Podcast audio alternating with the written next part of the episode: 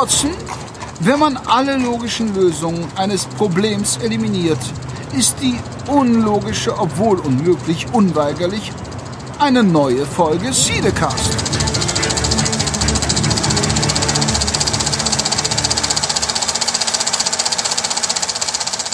Hallo und herzlich willkommen zum Cinecast Nummer 79. Man merkt, wir kommen immer näher der 80, beziehungsweise dann auch irgendwann mal der 100. Mhm. Und äh, ja, mal gucken, hunderte Ausgabe, dann äh, ich habe einen Podcast sehr gerne damals gehört, der hat bei 99 aufgehört. ähm, mal schauen, wie sich das bei mir entwickelt, aber prinzipiell habe ich eigentlich noch nicht genug vom äh, Podcasten, vor allem auch übers Quatschen mit tollen Gästen zu tollen Filmen, manchmal auch vielleicht auch nicht so tollen Filmen, aber auch das macht Spaß. Und in diesem Sinne begrüße ich einen meiner Lieblingsgäste und ihr kennt ihn alle auch schon, nämlich den lieben Peter. Hallo Peter. Hallo Jan, also ich äh, bedanke mich für diese warmen Einleitungsworte. Ich, freue mich auch immer wieder dabei zu sein und ich freue mich natürlich, und sonst wäre ich nicht dabei, ähm, dass du das so positiv siehst, wenn ich manchmal vor mich hin stammel. Ist ja nicht alles äh, vom Blatt gelesen, sondern wirklich aus der Seele, aus dem Herzen gesprochen, was ich hier von mir gebe. Dem einen mag es vielleicht auch mal nicht gefallen, aber damit kann man ja leben, denn äh, eine Meinung darf ja jeder haben.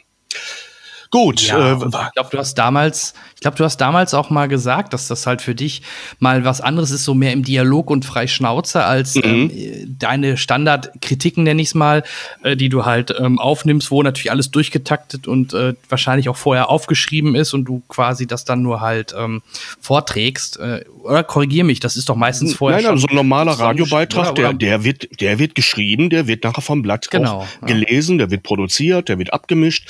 Ähm, das ja. Zwischending ist, ich sag mal, im Radio, wenn da live moderiert wurde, aber dann wird auch eine Vorbereitung getroffen und auch das Gespräch ein bisschen schon mal abgestimmt, damit man die wichtigen Punkte in der Kürze der Zeit auf den Punkt bringen kann. Ähm, wir haben ja den großen Luxus, äh, hinter uns steht keiner mit einer Stoppuhr. Ja, richtig. Das, das stimmt. Außer du musst irgendwann weg. Das war das Einzige, was ich noch habe. Aber ansonsten äh, sind wir eigentlich recht frei, da hast du recht. Ja. Ich hoffe, dass ähm, wir es in den nächsten drei Stunden, dreieinhalb Stunden geschafft kriegen. Dann müsste es hinhauen. Ja. du sag mal, du, du kommst ja, ja vom Radio und äh, vielleicht, das fragen sich vielleicht auch einige oder ich frage mich das auch. Vielleicht kannst du, weil du beide Welten ein bisschen kennst, ähm, was mhm. zu sagen. Ähm, merkt das Radio das Genre Podcast oder nehmen die das wahr? Nehmen die das als Konkurrenz wahr? Ich weiß natürlich, dass gerade auch die öffentlich-rechtlichen mittlerweile auch eigene Podcasts äh, online bringen oder einfach aus ihren Radiosendungen Podcasts machen und die online stellen, wie jetzt zum Beispiel ein Serdar Somunchu bei Radio 1, mhm. ähm, der halt diese Radiosendung hat. Die wird als Podcast aber auch veröffentlicht und ich würde spontan vermuten, dass er mehr Reichweite über den Podcast oder mit dem Podcastweg hat als über das klassische Radio in Brandenburg. Ähm, es ist kaum zu glauben, dass wir dieses Thema dieses Stichwort jetzt nicht abgesprochen haben, denn ähm, ich hatte vor kurzem noch, ähm, war Mitglied in einem, an einem Treffen, in einem Meeting äh, eines Senders, für den ich äh, seit vielen, vielen Jahren arbeite, nämlich in Dortmund, Radio 91.2, der sich Gedanken über seine Podcast-Präsenz macht. Und denn ähm, die meisten auch seriösen Prognosen sagen dem Radio voraus, dass es nicht so weitergeht wie bisher von den, von den Teilnehmerzahlen oder Hörerzahlen her, äh, dass sich das äh, auch inhaltlich äh, abbilden wird und dass es aber weiterhin einen Bedarf dafür gibt. Aber man möchte ja trotzdem möglichst viele Leute erreichen, erst recht bei Sendern, ähm, die von Einschaltquoten, sprich von Werbezahlen dann auch leben müssen. Und ähm, ich kann jetzt nur für den Sender mit dem ich da zusammenarbeite, sprechen. Die wollen eine eigene Podcast-Plattform aufbauen mit verschiedenen Inhalten. Ich hoffe auch mit Kino. Dann wäre ich nämlich, so hoffe ich dann auch dabei. Aber man nimmt dieses Thema sehr, sehr ernst. Ich glaube, die großen Sender, da habe ich jetzt keinen Zugriff auf die Entscheidungsebenen, da war ich nirgendwo dabei. Aber du sagst ja schon, die Indizien sind da auch eindeutig, dass da das Thema Podcast wirklich, wirklich ernst genommen wird. Und das entscheidende Stichwort dazu habe ich unfreiwillig vorher auch schon gesagt. Es gibt keine Stoppuhr. Dadurch verändern sich natürlich die Inhalte. Wir können manchmal so vor uns hin schwadronieren. Das mag dem einen oder anderen manchmal vielleicht ein bisschen zählebig sein aber wir bemühen uns ja natürlich darum, keine, keine, ne, nicht, nicht, nicht aus Schaum zu schlagen. Aber wir haben nicht, wie es in uns im Radio ist, eine klare Sendeuhr und klare Vorgabe, ein Thema, egal wie komplex, wie ergiebig es ist, muss nach zweieinhalb Minuten abgefrühstückt sein. Das ist das große Ding beim Podcast. Ich persönlich hatte immer ein sehr hohes, eine sehr hohe Affinität zum Podcast als Konsument, äh, weil man sich wirklich Sachen rauspicken kann und hören kann, wann man sie möchte. Und dann eben auch schön mit viel Inhalt. Und ähm, ich, ich, deshalb ist das in meinem Leben schon sehr, sehr lange präsent. Dass das Ganze aber wohl, und das waren die Dinge, die wir auf diesem Meeting gehört haben, momentan ähm, sozusagen schon seinen zweiten Frühling erlebt. Es muss in den letzten Jahren etwas ruhiger zugegangen sein, was die, was die Hörer- und äh, Teilnehmerzahlen anging. Aber es hat vor ein paar Monaten sozusagen noch mal so eine Art Explosion gegeben, die sich immer noch entwickelt, die immer noch expandiert. Das heißt, Podcast wird in unser, in unser aller Leben noch viel präsenter werden und wird uns noch mehr Inhalte bieten und wird uns, so wie wir es jetzt auch machen, mit speziellen Dingen ähm, Angebote schaffen für Menschen, die eben durch das, äh, durch das Medium Internet, wer weiß, wo auf der Welt sein könnten. Hat man vorher mit einem Sender in irgendeinem lokalen Gebiet rumposaunt, ich sag mal, eine Ortschaft von vielleicht einer halben Million Einwohnern, was ja schon eine ordentliche Summe ist, dann musste man dafür sorgen, dass man möglichst viele anspricht, damit man viele davon auch bei der Stange hält. Und wenn wir jetzt hergehen und sagen, wir machen eine Sendung für alle Linkshänder, die Kinofilme mögen, die mit L beginnen, könnte das sein, dass wir, weil wir weltweit gehört werden können, immer noch genügend Leute fänden, um das zu einem profitablen Geschäft zu machen, wenn es ein Geschäft wäre. Wir sind jetzt hier, sag mal, die Ehrenamtler, ne? die Herzblutmenschen. Aber ähm, Exakt, das bin ja genau ich. Ich bin Linkshänder, ja. fange mit L an, perfekt. Eben, das, de deshalb habe ich es ja gesagt. Obwohl ich sage, das Filmtitel, du bist ja kein Filmtitel, du bist ja real. Aber äh, ja, kon konnte ich mich verständlich machen. Ich glaube. Ähm, ja, also ich, ne, ich finde, ich setze fest drauf. Radiosender die Radiogen äh, Radiosender gehen ja schon in den Weg, dass die ihre Stream mittlerweile äh, weltweit anbieten. Ne? Das war früher ja auch nicht so. Da konntest du halt ähm, eins live oder was auch immer natürlich eigentlich nur in deiner Region hören und das war's dann. Ähm, dann gibt es das digitale Radio DAB. Ähm, dadurch hast du auch schon einige Radiosender deutschlandweit vertreten. Ähm, aber die Tendenz geht halt immer mehr dahin, auch dann on demand. Man sieht es im Fernsehumfeld, Netflix und Co., Disney Plus und alles, was da kommt die gehen genau dieses Konzept nach. Da, läuft, da läuft quasi, die laufen quasi dem Fernsehen dann quasi den Rang ab. Und äh, ähnlich hast du es ja auch bei der Presse. Ne? Also Print ist tot, sagt man ja immer so gerne. Ähm, ist sicherlich auch im großen Teil der Fall. Vielleicht noch so ein paar für regionale Geschichten immer noch ganz spannend und für ältere Leute sicherlich auch noch ein Thema, die nicht unbedingt auf die digitalen Medien setzen oder damit vertraut sind. Aber auch da hast du halt diesen, diesen, diesen Wechsel gesehen von Print Richtung immer mehr Richtung Online. Und ähnlich sehe ich es halt bei, bei Radio oder generell gerade bei solchen Sendungen, wo es auch mehr um Talk geht und nicht um Musik, äh, dass die halt immer mehr natürlich in diese On-Demand-Schiene, also sprich in den Podcast-Bereich wandern. Finde ich ne, ganz normal. Also Musik äh, Radiosender ist vielleicht immer noch ganz okay, wobei auch da Spotify, Amazon Music und Co. natürlich auch ihr Werk beitun, dass du heutzutage im, im, im Auto, im halbwegs modernen Auto ja über Bluetooth sowieso dann eher sogar vielleicht Spotify und Co. hörst und deine Musik hörst, die du hören willst, anstatt auf einen Radiosender angewiesen zu sein, der bestimmte Playlists hat, wo immer halt bestimmte Musik nur abläuft. Und so entwickelt sich das gefühlt für mich in diese Richtung halt. Das ist durchaus ähm, gut beobachtet. Äh, ich meine, dank meines Alters bin ich ein bisschen anders gestrickt. Ähm, ich ich sage jetzt mal ein Stichwort Musik sieht bei mir so aus, dass ich ähm, oder ich weiß nicht, kennst du diesen Effekt?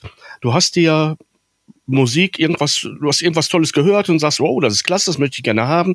Alte Menschen wie ich gingen dann in den Laden und haben sich eine Scheibe gekauft, entweder früher die großen oder nachher die etwas kleineren oder heute holst es dir eben aus dem Netz und streamst es dir. Und wenn du es selber dann sozusagen in der Tasche hast, dann kommst du gar nicht so häufig mehr auf die Idee, das zu hören. Bist fast noch mehr darüber beglückt, wenn es mal zufällig im Radioprogramm lief oder als Unterleger irgendwo dabei war. Und, und das ist ein Effekt, der, der mir immer wieder aufgefallen ist, weshalb ich Radio so toll fand. Ich habe mir dann natürlich immer, und das mache ich heute auch, Schienen ausgesucht, in dem so meine Musikfarbe auch drin ist, die ich mag, habe dann aber von diesen kleinen Überraschungen, auch wenn es Titel waren, die ich kannte, ähm, gezerrt und gesagt, ah, schön, den Song mal wieder zu hören. Oder, ey, der klingt mhm. ja klasse, der ist in dem Stil, wie ich Musik mag und äh, habe dann sozusagen Neuentdeckungen auch dabei gehabt, weil stelle ich mir mein eigenes Musikprogramm zusammen, kann ich nur Stücke nehmen, die ich schon kenne, ne? Also der Aspekt, da sind auch mal kleine Bonbons bei, die noch nicht gelutscht sind, ne? Den gibt's dann nicht mehr. Ja, aber da, Ja, ja, genau, aber da, da, genau auf dieses Schema haben die ja auch drauf reagiert. Ich, ich weiß. Sowohl Spotify als auch Music, da gibt's dann halt gute Laune Pop oder halt ne, bestimmte Playlists, wo dann halt auch für, für die, äh, die dann halt mal was Neues hören wollen oder äh, was sie vielleicht noch nicht kennen, genau diese Punkte drin sind. Und sie haben den Vorteil, wenn die merken nach einer Minute, das sieht boah, sagt mir überhaupt nicht zu, die können skippen. Das ist halt nochmal dann einer der Riesenunterschiede. Also, wenn mhm. du sagst, ich stehe auf Country, dann hast du sicherlich bei Music halt auch genügend verschiedenste Variationen von Playlists äh, mit Country-Musik und die auch regelmäßig gepflegt werden, aktualisiert werden und und und, die du dir dann halt regelmäßig oder die du dir anhören kannst, dann hast du wieder so dieses ähnliche Konzept. Äh, Radio, klar, es gibt Spartenradiosender, die bestimmte Musikgenres bedienen, da kannst du es genauso haben. Äh, aber ich sag mal, bei den großen Bekannten, da hast du ja meistens so Standard-Pop und wenn du jetzt zum Beispiel mehr auf Rock stehst, musst du schon Glück haben, dass bei WDR 2 2 vielleicht in der Stunde einmal ein, ein Rock-Song läuft, als Beispiel. Also also auch da, das adaptieren die schon ganz geschickt und ja, äh, im Grunde also ich möchte es auch heutzutage kaum noch missen. Das Einzige, mhm. ähm, warum ich manchmal dann doch auch im Auto noch Radio höre, ist vielleicht natürlich der News-Anteil, wenn ich eh am Auto fahren bin, dass ich ab und zu mal Stau, Nachrichten, Wetter oder vielleicht so ein paar Random Facts oder auch mal wirklich Reportagen oder Informationen oder Interviews hören kann ähm, die ich vielleicht manchmal dann nicht im Podcast habe oder in, in, ich sag mal, in den Streaming-Anbietern. Ne? Ja, ich bin, was, was Radio angeht, sowieso eher ein Wortkanalhörer. Aber du, du siehst, sie imitieren im Prinzip ja. Hörgewohnheiten, die wir vom Radio her kennen, dass wir, dass wir so unsere Favorites haben. Ich, ich will das nicht schlecht reden, absolut nicht, absolut nicht. Und ich spreche auch über Radio und Radiosendungen, die es schon lange so nicht mehr gibt, wo man DJs hatte, ähm, Moderatoren hatte, die wirklich Empfehlungen mit reinbrachten an Musik. Ähm, Alan Banks zum Beispiel. Also ich weiß nicht, wie viele tolle Musik ich durch den Mann erst kennengelernt habe oder einen Plattenhändler, bei dem ich fast lückenlos mein Ausbildungsgehalt abgeliefert habe, der aber auch immer wieder schöne Sachen aus dem Regal gezogen hat, weil er mich kannte und sagte, die hörst du dir jetzt mal an. Und in den meisten Fällen hatte er dann mein Geld. Ähm, aber im Prinzip macht das hier, machen die das hier etwas technologischer über die, die Streaming-Dienste auch. Wobei, aber das ist eine ganz unterschwellige Sache, nur bei alten Menschen wie mir, äh, mir der Ratgeber äh, äh, über einen Logarithmus vielleicht nicht ganz so angenehm ist wie ein persönlicher. Ne? Ich fand persönliche Empfehlungen immer interessanter, ob sie es letztendlich sind oder effektiver sind oder einen weiterbringen. Ich weiß es nicht. Ähm, wie gesagt, ich möchte es nicht schlecht reden und im Prinzip gibt einem dieses äh, die Technik, die wir heute haben, unendlich viele Möglichkeiten. Und man wäre schlau, wenn man selber so viel wie, wie man kann zu seinem Nutzen davon ne, auch benutzt und, und ähm, zu seiner Freude auch einsetzt. Ja, genau. Ja, super. Ähm, ja, ist auf jeden Fall ein interessantes Thema und wir werden sicherlich mit der nächsten, in den nächsten Jahren weiter verfolgen, wie sich das Ganze weiterentwickelt. Ähm, na, also ich drücke dir die Daumen, wenn du da die Möglichkeit hast. Dann habe hab ich schon, dann habe ich schon einen Interviewgast sozusagen jetzt schon in der Leitung. Sehr gerne. Es wäre mir eine Ehre, ja, aber, ne? aber ja. warten wir ab, wie es sich dann entwickelt. Ich hoffe, dass du die Möglichkeit hast. Ich habe ja immer so ein bisschen die Befürchtung, dass dann die die ähm, die Sender eher überlegen, hm, wen können wir da hinsetzen, der schon prominent ist. Ne? Natürlich mhm. ähm, könnte es natürlich auch passieren, dass die dann jemanden da für so eine Moderation gewinnen wollen. Also übertrieben gesagt, wie ein Steven Gätchen oder jemand, der kinoaffin ist und eine Marke ist oder bekannt ist, weil dann vielleicht mehr Klickzahlen da sind. Das ist vielleicht die einzige Gefahr. Inhaltlich würde ich dem Sender immer empfehlen, nimmt den Peter, dann habt ihr auf jeden Fall jemanden, der auch weiß, wovon er spricht. Mm, mein Gott. So. Wenn ich könnte, würde ich jetzt mit dir anstoßen, aber wir sitzen ja nicht wirklich ja, direkt nebeneinander. ja, das machen wir noch. Ähm, ja, ich frage ja immer ganz gerne erstmal, ähm, was wir so zuletzt gesehen haben. Wir hatten im Vorgespräch schon gemerkt, dass wir zum Teil auch unterschiedliche Sachen gesehen haben. Du vielleicht in den, in den letzten ein, zwei Wochen weniger, wie ich vielleicht sogar ausnahmsweise. Ja. Ich habe jetzt die Gelegenheit genutzt, doch ein paar mehr Filme mal zu sehen. Ich habe zum Beispiel auch den, den Spider-Man äh, nachgeholt, äh, den Far From Home. Hattest du den gesehen? Ja, hatte ich gesehen. Ähm, ich, ich muss fast sagen, ich kann mich kaum noch daran erinnern. Ähm Okay. Ich, äh, ja, das, das spricht auch wieder Bände, ich geb's zu. Ähm, du weißt und auch alle, die mich hier schon gehört haben, ich, ich schaue mir diese Filme, die Superhero-Filme und auch die Marvel-Filme sehr gerne an, aber ich bin alles andere als eine Koryphäe inhaltlich und auch alles andere als wirklich ähm, brennend daran interessiert. Wenn sie gut sind, mag ich sie, aber ich kann beim Nerd Talk, ne, gehöre ich nicht zur, zum engeren ja. Kreis. Ähm, ich wollte auch nur ganz kurz ja. ähm, meine Meinung zugeben, weil letzte Woche, oder nicht letzte Woche, letztes Mal haben wir auch kurz drüber gesprochen, über das MCU und solche Geschichten. Und bei Spider-Man ist es halt so, äh, die, der neue Film, da war ja der Mysterio, der, der Gegenspieler von Jake Gyllenhaal gespielt. Und ich fand das schon sehr cool inszeniert und die Idee, wie sie das aufgebaut haben. Und auch das Ende fand ich dann doch sehr, sehr, sehr überraschend und sehr straight und ich bin sehr gespannt, wie sie das auflösen wollen, wenn vor allem äh, es sich bewahrheiten sollte, dass Spider-Man wirklich das MCU verlässt, weil Sony und Disney im Clinch sind. Deswegen bin ich da sehr gespannt, wie das da weitergeht und in der Summe hat, fand ich den Film, genau wie du auch schon sagtest, sehr unterhaltsam. Im Gegensatz vielleicht zu anderen Marvel-Filmen ist so ein Spider-Man-Film immer noch ein bisschen, bisschen leichtfüßiger gefühlt und mit den, mit dieser Reise durch Europa, das war schon ganz nett gemacht. Also von mir auf jeden Fall, wenn ihr die Möglichkeit habt, den Film dann jetzt über einen Streaming-Anbieter oder bald dann auch auf Blu-ray zu sehen, kann man machen. Ist äh, keine Zeitverschwendung. Nö, das ist, ist gutes Popcorn-Kino, ohne Wenn und Aber. Äh, die großen Ensemble-Filme, das ist große Operette, ne? wenn du 20 Superhelden hast ja. und äh, Megaschlachten und äh, es nicht mal eben um das Universum am Stück geht. Ähm, das ist einfach, es hat eine andere, ne? andere Haptik. Und äh, aber ich habe ihn mir gerne angesehen, nur wie gesagt, die Flammen brennen bei mir bei anderen Filmen. Genau, und apropos andere Filme, da würde ich direkt zu dir überleiten. Peter, was hast du denn zuletzt gesehen oder wo möchtest du drüber reden? Ähm, lass uns einfach mal so chronologisch gleich durchgehen. Ich glaube, du hattest inzwischen auch S2 hm? gesehen, ne? Die Fortsetzung von S. Genau, S2. Und ja, Chapter 2, ne? Chapter 2. Hallo.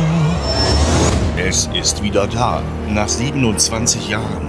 Das kinderverschlingende Monster in der Maske eines Clowns, das in der kleinen Ortschaft Gary im US-Bundesstaat Maine seine blutige Spur hinterließ. Auch wenn der Club der Verlierer damals das Böse besiegen konnte, so wurde dieses furchterregende Kapitel doch nie ganz abgeschlossen.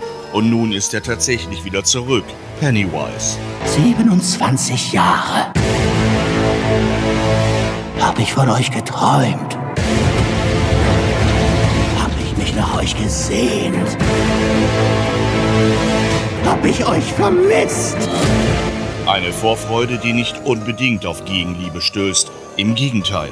Die Kinder von einst haben noch eine offene Rechnung mit Pennywise. Wir haben etwas geschworen. Schwört das. Wenn es nicht tot ist. Wenn es je wieder zurückkommt. Dann kommen wir auch zurück. Wir haben es nicht aufgehalten. Pennywise. Der Clown. Und weil schon wieder Kinder verschwinden und ein Schwur nun mal ein Schwur ist, nehmen sie den Kampf gegen das Böse auf. Wohlweislich, dass das kein Ausflug zum Ponyhof wird. Schließlich muss sich jeder von ihnen seinen schlimmsten Kindheitsängsten stellen.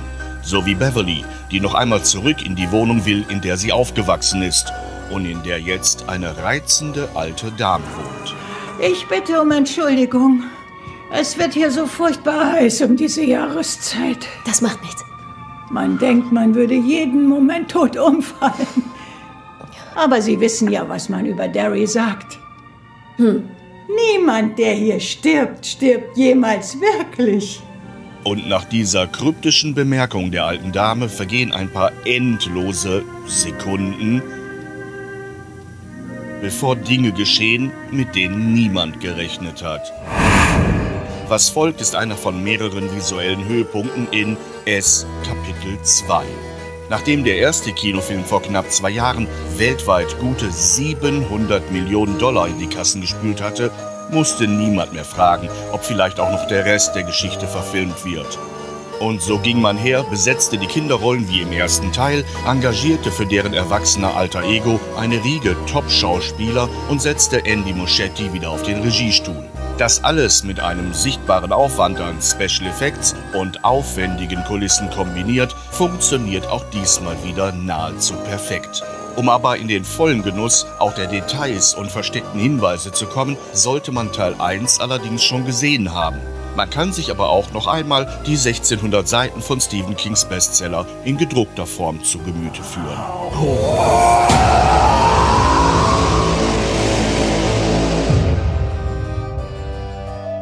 Was mir immer so impliziert, ne, nach zwei geht's doch eigentlich, Chapter 2 müsste doch auch eigentlich, aber äh, es deutet doch nichts darauf hin, dass es irgendwie weitergeht, oder habe ich mich vertan? Also im Film nicht wirklich zwingend. Ich habe wohl irgendwo auf Seiten mal aufgeschnappt, dass die Überlegen sind, da eine Fortsetzung zu machen. Und gerade wenn er natürlich finanziell erfolgreich ist, ist, ist der Reiz sicherlich da. Aber ob das wirklich jetzt passieren wird innerhalb der nächsten Jahre, äh, glaube ich noch nicht. Also die stürzen sich ja momentan eher auf anderes King-Material wie Dr. Sleep mit mhm. Evan McGregor in der Hauptrolle, wo es zurückgeht ins Shining quasi oder das Shining wieder da ist. Ähm, ich glaube, ganz generell sind die immer noch ganz angetan von Stephen King. Sie haben natürlich auch ein paar Rockkrepierer dabei gehabt, aber das war natürlich ähm, mit Ansage wie The Dark Tower, den man mhm. von vornherein falsch angegangen hat, den, ganzes, den ganzen Film. Ähm, aber in der Summe funktioniert King-Material, glaube ich, immer noch sehr gut. Und äh, ja, äh, die hatten dann noch die, die ähm, Friedhof der Kuscheltiere war ja dann noch dabei. Jetzt kommt, wie gesagt, Dr. Sleep und ich meine auch, dass die Produzenten von S, die Muschettis, oder wie mhm. heißen die nochmal? Ja. Ähm, dass die auch, äh, ich hatte nur gelesen, dass die wohl Stephen King treu bleiben, also werden die wohl auch in der nächsten Zeit noch anderes ähm, King-Material verfilmen da müssten sie mehrere und, Leben für haben. Ne? Also das reicht, das Material, ja. das King geliefert hat. Nicht nur, dass er Bücher schreibt, die äh, die meisten Telefonbücher an Dicke übertreffen, äh, auch die Anzahl. Also ich bin bis heute der Meinung, der Mann müsste eigentlich eine Schreibfabrik haben, aber das ist ein Gerücht. Ja. Ja, also ja. diese Mengen und ist unglaublich. Findest nicht? Und dann ja, noch, absolut. Vor allem dann auch noch unter anderem Pseudonyme. Dann noch die Pseudonyme, eben. Die Richard Bachmann-Sachen, die dazukommen. Also, Aber hallo, also exakt. ich frage mich, wie, wie, wie oft man äh, pro Sekunde auf eine Tastatur klopfen kann. Und dann kommen noch ganze Sätze ja. und richtige Geschichten raus und nicht mal die schlechtesten. Hm. Ähm, aber Chapter 2, wie wollen wir anfangen? Soll, soll ich erstmal mal du was magst, dazu erzählen oder möchtest hau du mal, erst? Hau mal einen raus. Ich höre dir interessiert zu. Okay. Genau, dann bin ich mal gespannt. Ich kenne deine Meinung auch zu dem Film überhaupt nicht, deswegen bin ich mal gespannt, ob du mir gleich die Meinung äh, äh, zerfetzt oder vielleicht sogar ähnlicher Meinung bist. Also, ich war ein Freund oder bin ein Freund auch vom Chapter One. Mir hat das sehr gut gefallen. Klar, war wieder dieses 80er-Jahres-Setting, Kinder, alles super, macht viel Spaß, hat diesen Stranger Things-Vibe gehabt. Pennywise super gecastet, auch im zweiten Teil äh, mit, äh, mit den Skarsgård, der, der macht das super und das, das ist auch immer unheimlich. Es gibt auch im zweiten zweiten Teil wieder Szenen, wie mit diesem kleinen Mädchen, äh, boah, da möchte man am liebsten wegschauen. War vielleicht nicht so ganz emotional und so tief wie jetzt zum Beispiel mit dem Jungen aus dem ersten Teil. Ähm, im Regen, aber es war trotzdem wieder sehr, sehr gut. Ähm, ich fand, Pennywise hat man in dem zweiten Teil deutlich mehr gefühlt in den Hintergrund gestellt. Der Film hatte nicht meiner Meinung nach den Fokus auf Pennywise, sondern auch nicht auf dem Horror. Deswegen viele Horrorfans waren vielleicht enttäuscht, dass es gar nicht so Horror war, sondern ich fand halt auch, man hat mehr den Fokus auf die, auf die, auf die Personen gesetzt, dass die jetzt ähm, deutlich älter sind, wie sie älter geworden sind, ob sie damit klarkommen, älter geworden zu sein, wie es ist, vielleicht wieder zurückzudenken an seine eigene oder in die eigene Jugend sich zurückzuversetzen ähm, äh, alte Freunde wieder zu sehen. Ich fand halt diese Dynamik war für mich extrem im Fokus und hat bei mir auch sehr gut funktioniert.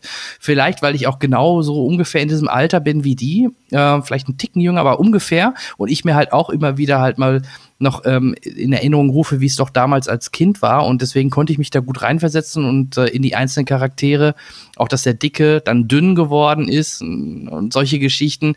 Und halt auch diese, diese Flashbacks, dass man trotzdem noch aus dem quasi aus dem alten Teil, aber nicht Szenen aus dem ersten Teil, sondern einfach ähm, adaptive Szenen, die man scheinbar im ersten Teil nicht verwendet hat, die man vielleicht auch extra gedreht hat für den zweiten Teil, ähm, verwendet hat, um immer wieder auch noch mal die die ähm, die, die, die Richtung zu kriegen in die Vergangenheit und so das Ganze zusammenzustellen, fand ich halt sehr charmant. Ich fand einen Bill Hader oder auch einen McElroy ähm, super und ich fand den Cast wirklich klasse und deswegen hat es mir einfach Spaß gemacht, diesen Cast schauspielen zu sehen und zu sehen, wie sich das Ganze in der Dynamik entwickelt. Es waren natürlich auch sehr viel, es war sehr viel Humor mit drin.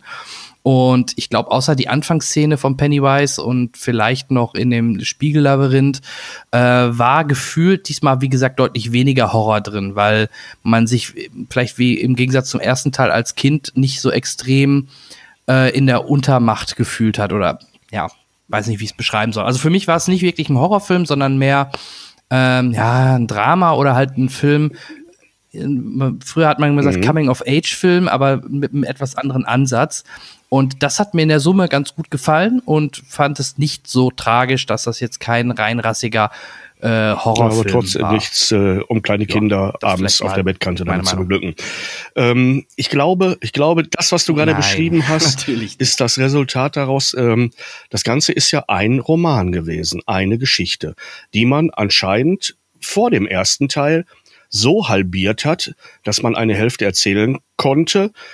Wäre der Film kein großer Erfolg gewesen, wäre die Geschichte und der Film ne, ein kompletter gewesen.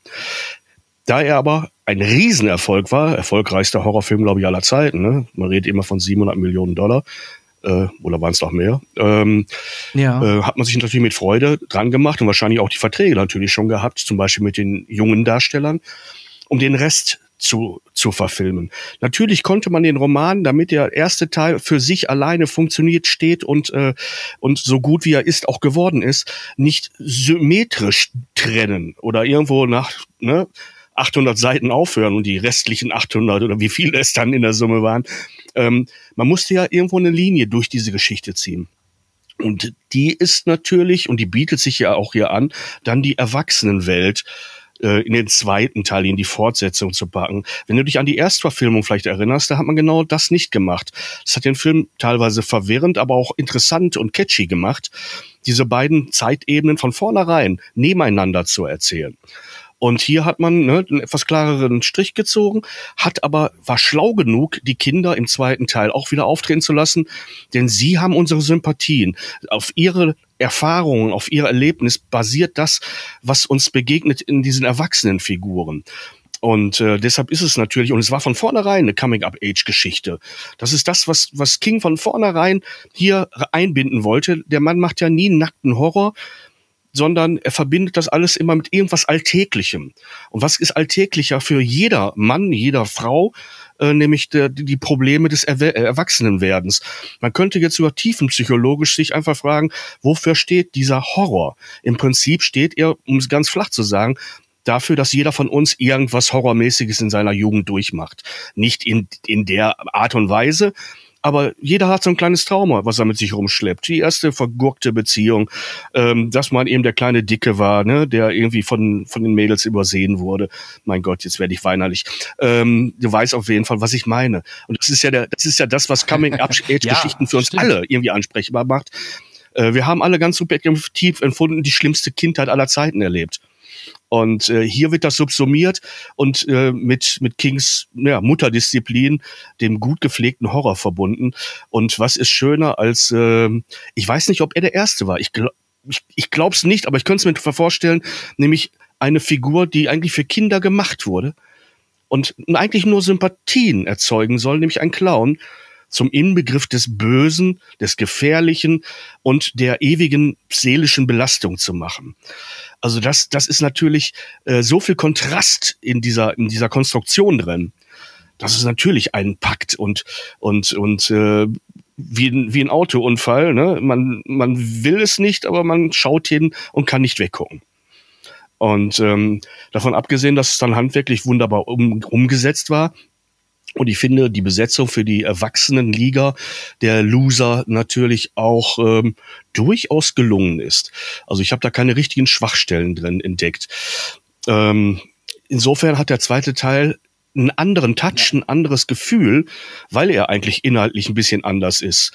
Aber man hat es hingekriegt, äh, es es logisch zu machen und und und ähm, und chronologisch zu machen und auch nachvollziehbar zu machen. Natürlich wirkt alles nicht mehr wie der pure Horror, wenn wir uns mit Kindern identifizieren, denen der Horror begegnet, leben wir als Zuschauer einen ganz anderen, eine ganz andere Nummer, als wenn wir ähm, ne, den Horror erleben von Menschen, die als Kinder den Horror begegnet sind und jetzt nochmal, aber reflektierter versuchen, damit umzugehen und konsequenter ihn bekämpfen, aber merken, jeder von uns hat das, was er als Kind mitbekommen hat, immer noch im Gepäck.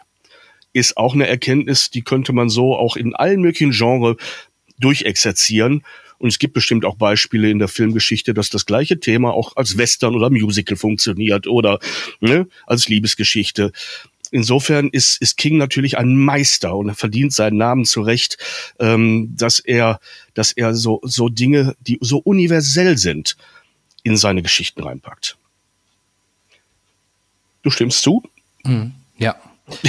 und ja, ja, ja, absolut. Ähm, also, also du bestätigst mich Sehr, ja so ein bisschen ne, in der Wahrnehmung des Films. Und, äh, ne, also auch wie du sagtest, das ist ein guter Punkt. Jede, jedes Kind hat ja im Endeffekt irgendwas in der Vergangenheit erlebt, womit er jetzt nochmal konfrontiert wird. Ne?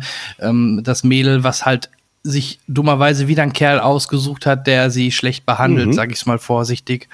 Ähm, äh, oder der, der eine, der, der sich, der, der quasi ja gar nicht mehr äh, im Film auftaucht, weil er sich schon, äh, nachdem er das erfährt, Der- in die es Badewanne legt und äh, damit seinen Mhm. Frieden macht. Genau, der es gar nicht erst aushält, ne? Und gerade auch das Thema mit dem Dicken und jetzt dünn und, und also diese ganzen Themen werden da ja auch noch mal alle aufgegriffen und ähm, ja, deswegen hat mir der Film halt, muss ich sagen, auch wirklich gut gefallen.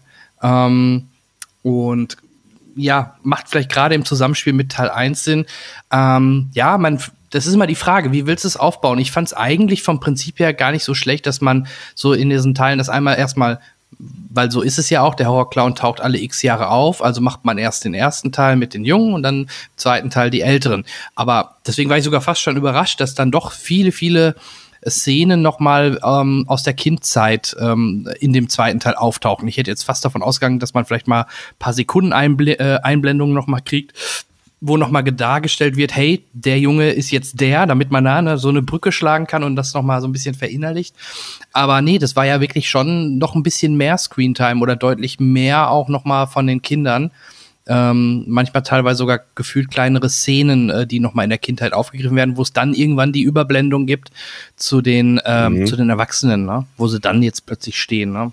Also deswegen, ich, ich, ähm, ich ähm, bin da der Meinung, auch ich habe auch den, den, der Hennes äh, hat ja die Kollegen, die Regisseure getroffen und ich hatte mir kurz mit ihm gewhatsappt und er sagt auch, oder ihm hatte der Film halt ähnlich wie mir genauso gut gefallen. Aber ich glaube, das ist auch ein Alltagsthema. Also, wenn das jetzt vielleicht ein 20-, 25-Jähriger guckt, der kann das vielleicht noch gar nicht so extrem nachvollziehen. Also, sagen wir mal, vielleicht gerade zum 20-Jähriger. Ähm, oder emotional connecten, wie wir vielleicht, die schon ein bisschen älter sind. Vielleicht liegt's, vielleicht hängt es damit zusammen. Ähm, Wäre vielleicht ein Erklärungsversuch. Ich möchte auch nicht Nee, alle nee. über einen Kamm scheren, aber äh, wenn ich allein auch mal den Box-Office sehe, sehe ich ja schon, dass der zweite Teil aktuell gerade mal die Hälfte eingespielt hat wie der erste. Der erste, wie du sagtest, 700 und der zweite steht aktuell bei 350 und ja, da wird jetzt auch nicht Dann mehr ist es so zusammen viel nur eine Milliarde. wahrscheinlich. Mein Gott, maximal man muss auch mal mit 400. klein viel zufrieden sein. Ja, nur eine Milliarde. Ähm, nein, aber äh, ja, vielleicht aber man merkt halt die Tendenz, ne? Also, Ja, dass der aber erste das ist, so viel das ist mehr doch, macht. ist doch ich meine, eine Überraschung funktioniert nicht zweimal hintereinander. Ähm, trotzdem sind die beiden Filme äh, mehr als einer alleine von ihnen. Sie gehören zusammen, sie werten sich gegenseitig auf, sie ergänzen sich gegenseitig. Ähm, worauf ich jetzt mal zurückkommen wollte, natürlich ist für so einen Menschen wie wie, wie ich es bin, äh, immer auch so eine rationale Aufgabe, so einen Film zu de dechiffrieren, zu entschlüsseln. Aber im Prinzip, äh, ich habe mich immer gefragt, warum 27 Jahre? Gibt's dafür einen Anlass? Warum nicht 24 Jahre? Warum nicht 23? Äh, 29,5? Ähm, oder warum ist es schon eine Serie, nur weil es zweimal passiert? Ist es davor schon mal passiert? Wird es in 27 Jahren noch passieren? Ja, nee, es, es Ja, muss ja. ja, davor schon passieren. Also ich habe das so verstanden, dass es schon de- deutlich nochmal davor passiert ist, aber das Mysterium wird ja gar nicht Richtig. so extrem aufgelöst. Ja, man weiß, da ist irgendein Alien auf den Planeten gekommen. Es muss warum, nicht. Aber wieso, weshalb, warum Weißt, und die weißt du, genaueren was ich inzwischen glaube? ja. King war einfach so schlau, mit diesen 27 Jahren dafür zu sorgen, dass eine Generation, eine komplette Generation dazwischen liegt. Um diesen Unterschied zu zeigen zwischen Ja, Kindheit und Erwachsenenleben und der Verbindung, nicht nur den Unterschied, sondern auch die Verbindung. Denn was, das, was dich als Kind prägt, wird auch ne, in dir noch stecken, wenn du erwachsen bist. Und deshalb ist deine Bemerkung zu sagen, du schickst da jetzt jemand rein, der so, ich sag mal, zwischen diesen beiden Phasen steckt der kein Kind mehr ist, aber auch noch nicht 27 Jahre hinter seiner Kindheit. der wird vielleicht mehr Probleme haben, die in diese, Mhm. in diese Analyse zu kommen und zu sagen, ja, ähm, erwachsen werden bedeutet, dass man sich mit seiner Kindheit und seinen Problemen aus der Kindheit auseinandersetzt. Und dass, dass die eigenen Ängste dieses bestimmen, das ist in so vielen Filmen natürlich thematisiert, dass das Böse von deiner Angst lebt und der Angst, die du vor der Angst hast, sozusagen. Das ist eigentlich ein Urthema, ne? Da, äh, da geht mehr als King äh, Ja. gehen da auf dieses Thema ein. Das findest du in der Science Fiction genauso wie im Fantasy, dass, dass die größte Schwäche ist, ne, eine Angst zu haben, die es zu überwinden gilt. Die ganzen großen Eben der Menschheitsgeschichte haben irgendwo dieses Thema immer wieder drin. Und deshalb gehört King eben zu, der, zu den Großen der, der Autoren. Schau dir das epische Meisterwerk an, ähm, wenn du historisch mal dir anblickst. Mhm. Harry Potter. Da gab es diesen Schrank, wo man immer seine Angst Wovon sich lebten die, konfrontiert die, muss, äh, ne? wie hießen sie nochmal? Ähm, hm? Ja, die auch, Richtig, diese, Gott. diese Wächter, ne? Meinst du die? Ja, die. Ja, ja um Begriffsfindungsprobleme Angst. gerade auf meiner Seite. Aber du weißt, was ich meine, ne? Äh, da, da hat äh, K. Rowling natürlich Ja, genau dieses ja. Thema wieder aufgegriffen, weil es auch etwas ist, was jeder von uns nachvollziehen kann. Es ist selten der, die Ursache der Angst, die uns wirklich zu schaffen macht, sondern davor, dass wir Angst haben. Wenn man diese Angst überwindet, ist das Problem meistens ein Fliegenpups. Ne? Also meistens schaffbar. Also wirklich. Wir haben vor einer Klausur mehr gezittert als in der Klausur. Ne? Und so weiter und so fort.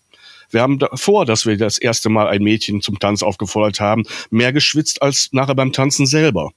Ne? Das ist eben diese, diese Überwindung der, der imaginären Angst. Die macht uns größer. Und äh, ich glaube, das, das ist auch etwas, was das Positive dieses, dieses Films ausmacht.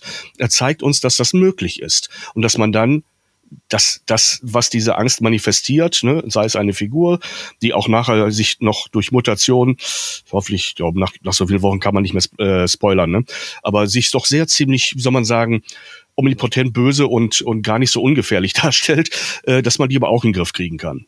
Hm?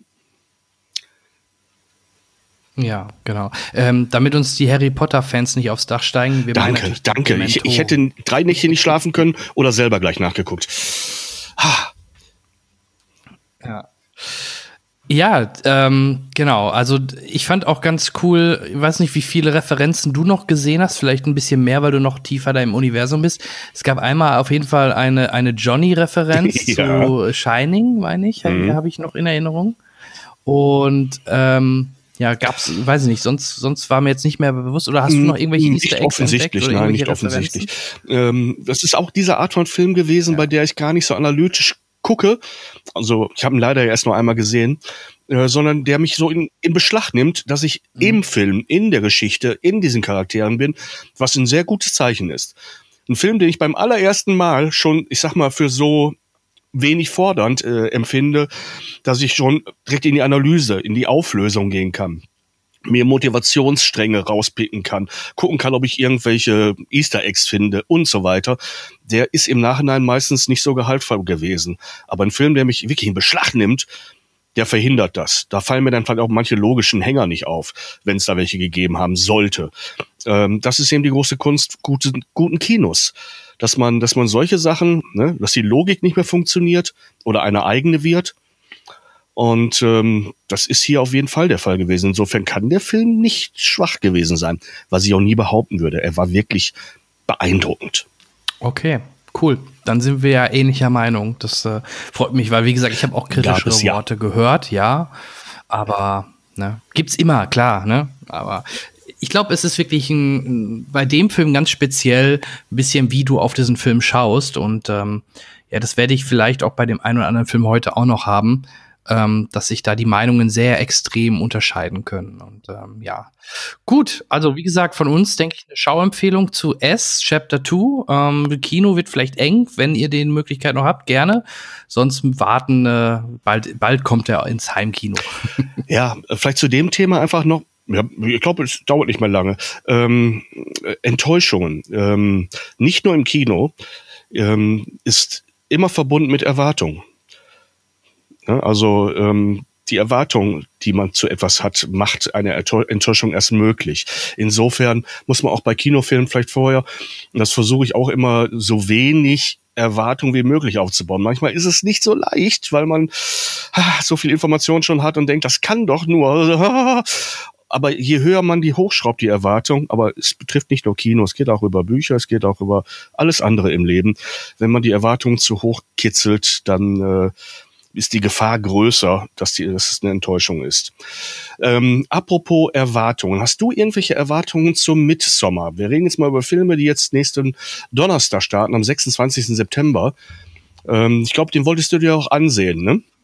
Ja, genau. Ich, äh, nur zur Info, der Podcast wird im Optimalfall vielleicht sogar genau an dem Donnerstag, wenn der Film auch kommt, ähm, online gehen. Mhm. Also von daher passt es perfekt. Und ja, ich wollte ihn mir gerne am Donnerstag dann direkt mal anschauen. Ich war überrascht über die Laufzeit. Der geht verdammt lang, ne? Also irgendwie über zwei, deutlich über zwei Stunden für einen Horrorfilm. Ungewöhnlich. Ja, ähm, Oder? Sa, sa, sa ist es denn ein Horrorfilm? Ja, ja, der, ich stammel mir jetzt gerade schon eins zurecht. Ich würde dem Film niemals das Prädikat Horrorfilm geben, obwohl es nicht verkehrt ist. Ähm, dass er zweieinhalb Stunden lang mhm. ist, habe ich auch vorher gesehen und habe es währenddessen vergessen. Ähm, denn dieser Film beginnt nicht als Horrorfilm und er hat auch nicht, äh, wie soll man sagen, den Moment, wo er zum Horrorfilm wird. Dieser Film gehört in die Kategorie von Filmen, wo man ähm, ähm, einer Handlung zuschaut, die äh, interessant ist, sagen wir erstmal so. Ich versuche ja nicht zu spoilern, denn äh, der Film läuft ja noch nicht und du hast ihn auch noch nicht gesehen. Aber es geht darum, dass ein paar junge Leute, teilweise aus persönlichen Gründen, weil es äh, familiäre Verbindungen gibt, teilweise aus, aus Studi studentischen Gründen, weil sie eine, eine Arbeit, eine Seminararbeit drüber schreiben wollen, ähm, Ferien in äh, Schweden machen wollen, in einem abgelegenen, sehr autark für sich lebenden äh, kleinen Dorf. Und die wollen dort bei den äh, Mitsommer-Festivitäten teilnehmen, die, so wie sie da angedacht sind, nur alle paar Jahre stattfinden. Und sie kommen da hin und lernen eine Dorfgemeinschaft kennen, die sehr traditionell lebt und die wirklich ähm, ähm, viele tolle Riten und viel Gemeinsamkeit pflegt. Und es passieren ständig Kleinigkeiten, die ähm, erstmal übersehen werden, danach für Verwirrung bei einigen sorgen, aber auch nicht bei allen. Und das steigert sich so peu à peu. Es gibt nicht diesen einen Moment, wo die, wo unsere Protagonisten und auch der Zuschauer sagt, meine Zeiten, jetzt ist aber wirklich hier, jetzt muss man doch, äh, dadurch entsteht eine, eine, eine Situation, in die man hineingesogen wird. Es ist so eine Art, ich sag's mal, Albtraum, der sich ganz langsam entwickelt. Und während man merkt, dass man in meinem Albtraum ist, merkt man auch, dass man nicht die Chance hat, wach zu werden, also zu entkommen. Dieser Film hat äh, ich sag mal, es gibt einen Stilbruch in diesem Film, der aber sein muss. Es gibt eine einzige wirklich explizite Szene, explizit gewalttätig. Und äh, wäre natürlich die, die stilistisch okay. reinere Form, sie nicht benutzt zu haben, aber ich bin der Meinung, sie gehört da rein und äh, sie macht auch was mit dem Zuschauer und auch mit den Figuren. Deshalb gehört sie da rein. Ähm, sie macht nicht deutlich, dass wir jetzt plötzlich den Horrorfilm haben, aber sie macht schon etwas anderes sehr, sehr deutlich. Und ähm, ab da, spätestens ab da, wird aber die Atmosphäre dieses Films für den Zuschauer physisch spürbar. Ich habe lange nicht mehr einen Film erlebt, bei dem das, was, was ich sehe, mir so im Körper präsent ist. Angst oder Befürchtungen oder Unruhe. Ähm, es sind Dinge mit mir passiert, wo ich dachte, hm, ich habe das, glaube ich, das letzte Mal als Kind erlebt, als ich mich irgendwie ne, die ersten Male so mit etwas gruseligeren Filmen auseinandergesetzt habe und mich dagegen nicht wehren konnte. Hier hat man auch so eine Art Hilflosgefühl. Und es passiert, wie gesagt, ganz vieles, was nicht in die Kategorie Horror reingehört. Aber wenn man die Puzzleteile zusammensteckt, wird das Bild, was am Ende entsteht, immer deutlicher. Und dann würde man schon eher Horror dazu sagen. Insofern kein klassischer Horrorfilm, absolut nicht. Aber äh, für jemanden, der mit Horror nicht klarkommt, ähm, der Grund, mehrere Nächte nicht ruhig zu schlafen. Also überleg dir gut, lieber Jan.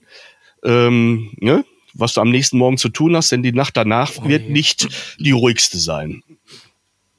Jetzt machst du mir ja. ja genau deswegen ja. hatte ich meinem Kollegen gesagt, lass uns doch lieber in den anderen Film gehen, den du gleich auch nochmal erwähnen wirst. Das reden wir auch gleich drüber. Ja, ähm, vielleicht noch mal kurz ein äh, paar Fragen, beziehungsweise wir wollen das mal ja, eben rund machen. Der Film ist von dem äh, amerikanischen Regisseur Ari oder Ari Aster. Ja. Ähm, der ist bekannt durch Hereditary, der letztes Jahr kam. Ja. Ähm, hast du den gesehen? Ähm, ich habe ihn hier auf Scheibe. Ich habe ihn einmal angefangen und habe gemerkt, mir fehlt okay. der Grad an Konzentration, um diesen Film wirklich zu verstehen. Ich habe ähm, weil mir diese Situation, die ich für, für notwendig halte, um ihn wirklich gucken zu können, jetzt noch nicht eingetreten ist, nicht zu Ende geschaut. Ich habe stattdessen mhm. äh, über diesen Film, über diesen Regisseur gelesen. Ich habe Dokumentationen über diesen Film im Netz gefunden, die äh, die Analysen liefert und Ansätze liefert. Und dabei lief es mir eiskalt den Rücken runter, ähm, weil da wirklich eine Fülle von, von Details drin ist, also ähnlich wie in Midsommar, ähm, die diesen Film prägen, ohne dass man merkt, dass er dadurch geprägt wird. Es ist alles sehr subtil, alles sehr unterschwellig, alles sehr versteckt und hinter einer Fassade, die einem eigentlich keine Angst machen sollte. Aber ähm, es ist feinste Arbeit im Detail und ähm, insofern äh, ähm, bleibt er seinem Stil treu, auch wenn die Filme so am ersten Blick gar nichts miteinander zu tun haben. Ja, genau. Also die werden ja beide auch wirklich gelistet quasi als Mystery-Horror-Drama. Und ich habe ähm, den sein Erstlingswerk, äh, ich lasse mal die Kurzfilme, die er davor gemacht hat, mal außen vor, habe ich halt nicht gesehen. Auch da hatte ich irgendwie ein bisschen die ganze Zeit, ja, muss ich mir das antun, nach dem Ganzen, was man so im Vorfeld gehört hat? Will ich mir das antun? Ähm, ich weiß nicht mehr, ob es da auch um Kinder ging. Ich bin ja immer mittlerweile dadurch, dass man selber Kinder hat, ist man empfindlich, wenn irgendwas mit Kindern passiert. Das war ja auch immer, es war schon bei S immer so schlimm. Ähm, aber äh, also wenn du sagst, Midsommar hat eine etwas härtere Szene, kann ich damit prinzipiell, glaube ich, leben. Ähm, Jumps, Jumpscares hat er weniger. Mm. Es ist mm. mehr auch wirklich Psycho, sagst du, oder? Ja. Oder wie muss ich mir das Ganze vorstellen? Jumpscare ist da nicht bei, absolut nicht. Da gibt's keine kreischenden Violinen und keine Katzen, die durchs Bild fliegen. Also diese ganzen, ganzen Erschreckermomente nicht. Ja. Es ist etwas, was dir unter die Haut kriecht und was du nicht so weggestrichen bekommst. Und das finde ich okay. ehrlich gesagt viel schlimmer. Ja, ja, ich bin gespannt. Ich glaube, die Neugier ist jetzt doch recht groß, dass ich mich für den entscheiden werde. Aber ich hatte ja gerade schon erwähnt, es gibt da noch einen zweiten mhm. Horrorfilm, der äh, auch am Donnerstag startet. Den ja, du auch gesehen hast. Ähm. Ja, aber das ist eine ganz andere Hausnummer. Da könnte man auch Horror zu sagen, aber ähm, so im klassischen Horror-Komödien-Stil, schwarzer Humor vor allem. Ja. Äh, es geht hier um eine junge, sehr charmante Frau, die Braut wird eines sehr jungen und charmanten Mannes. Dadurch kommt sie in diese Familie und, und am Abend der Eheschließung offenbart ihr ihr frischer Gatte, es gäbe da eine Tradition in ihrem Hause, ähm, man müsse abends ein Spiel spielen. Und das wird sozusagen ausgelost, welches Spiel. Das, man weiß vorher nicht, was es ist und äh, sie lost sozusagen Ready or Not und so auch der Titel dieses Films aus. Äh, Ready or Not ist äh, sozusagen das, was Kinder rufen, wenn sie Verstecken spielen im englischen Sprachraum oder in Amerika vor allem. Ähm, das heißt, äh, ne, fertig oder nicht, egal, ich komme jetzt suchen. In dem Fall heißt es allerdings suchen und äh, umbringen, denn äh, diese Frau äh, hat jetzt die Aufgabe bis zum Morgengrauen sich so gut zu verstecken, dass keiner der vielen Verwandten, die an diesem Ritual teilnehmen, äh, sie erwischt und äh, umbringt. Das ist ihr erstmal gar nicht klar. Das sind so die erste halbe Stunde, wo, wo alles so im Unklaren ist, was da gerade mit ihr abgeht und sie sich darüber wundert, dass plötzlich äh, ne, Kugeln ihr um die Ohren fliegen oder Pfeile oder es wird mit allem, was, was tödlich ist, da gearbeitet. Und äh, es wird dann auch makaber. Es wird auch wirklich schwarzhumorig vom Allerfeinsten. Aber es ist eben dadurch auch so weit von, ich sag mal, normalem Alltagshorror entfernt, dass er kein Vergleich ist mit einem Film wie äh, Midsommar. Ich bin zwar auch selten in Schweden, aber ich habe andererseits für Dinge, gegen die man sich nie wehren kann, da habe ich eine Vorstellung, dass das im Leben passieren kann. Während hier so etwas so ein bisschen, auch vielleicht so ein bisschen altbacken, altmodisch ist, so diese kleinen, diese Filme über, äh, ähm, ähm, was weiß ich, zehn Erben, die sich auf einem Schloss treffen, ne, die, und äh, einer nach dem anderen eliminiert wird. Äh, wie hieß dieser Film nochmal? Ähm, äh, Tod auf dem blauen Schloss oder so ähnlich. Egal. Äh, da gibt's ja diverse Filme, die dieses, dieses Prozedere ja, durchdeklinieren. Elemente, ne? Ja, ja. Genau. Und, und weil es aber auch, aber auch mit wirklich drastischem Humor versehen ist, äh, ist egal, wie hart es hier wird. Hier fließt ordentlich Blut, aber man nimmt's nicht wirklich übel. Es ist, äh, es ist eher unterhaltsam, witzig, überraschend. Ähm, und es sind skurrile Figuren im Spiel. Diese Verwandtschaft ist wirklich, dagegen ist die Adams Family wirklich Familie Mustermann. Ne, also da hier, hier okay. tauchen Gestalten auf. Da fragt man sich wirklich, ja, okay, aus welchem Kabinett sind die gerade entwischt? Was diesen Film dann wieder aus der, aus dem, aus diesem Topf ein wenig heraushebt, ist, und jetzt muss ich wieder aufpassen, sonst spoiler ich, nein, das will ich nicht. Äh, das Ende ist vielleicht ein bisschen anders als erwartet. Alles läuft eigentlich so hinaus, auf einem auf einer klaren Linie, auf einem klaren Schiene, dass man sagt, aha, das und dies und dann müsste doch eigentlich noch was aus der Richtung passieren und das Element brauchen wir auch noch. Und dann haben wir zum Schluss äh, das klassische Ende für so eine Geschichte. Nein, das mhm. nicht. Und das muss man dem Film dann wiederum zugute schreiben, nochmal einen extra Punkt vergeben. Okay, also wenn ich jetzt oder wenn du mir jetzt einen empfehlen müsstest, weil ich kann nur einen gucken und äh, den anderen niemals, was würdest du eher sagen? Was müsste ich mir anschauen? Also wenn ich Hobbydoktor wäre, müsste ich wissen, welche Krankheit ich bekämpfen oder bedienen soll. Äh, die bedienen, die beiden Filme bedienen sehr unterschiedliche Bedürfnisse. Und wie ich gerade schon sagte, wenn man falsche falsche Erwartungen ne, mit, mitbringt, dann äh, wird es eine Enttäuschung. Äh, deshalb kann ich nur ganz schwer abschätzen, welche Art von Unterhaltung euch am kommenden Donnerstag äh, lieb sein wird. Mehr die unbefangene, turbulente, splatterige Komödie mit coolen Sprüchen und und ja, wirklich viel Action. Oder ist es das, wo ihr euch nachher anguckt und Angst vor dem nächsten Besuch im Ikea habt? Hm?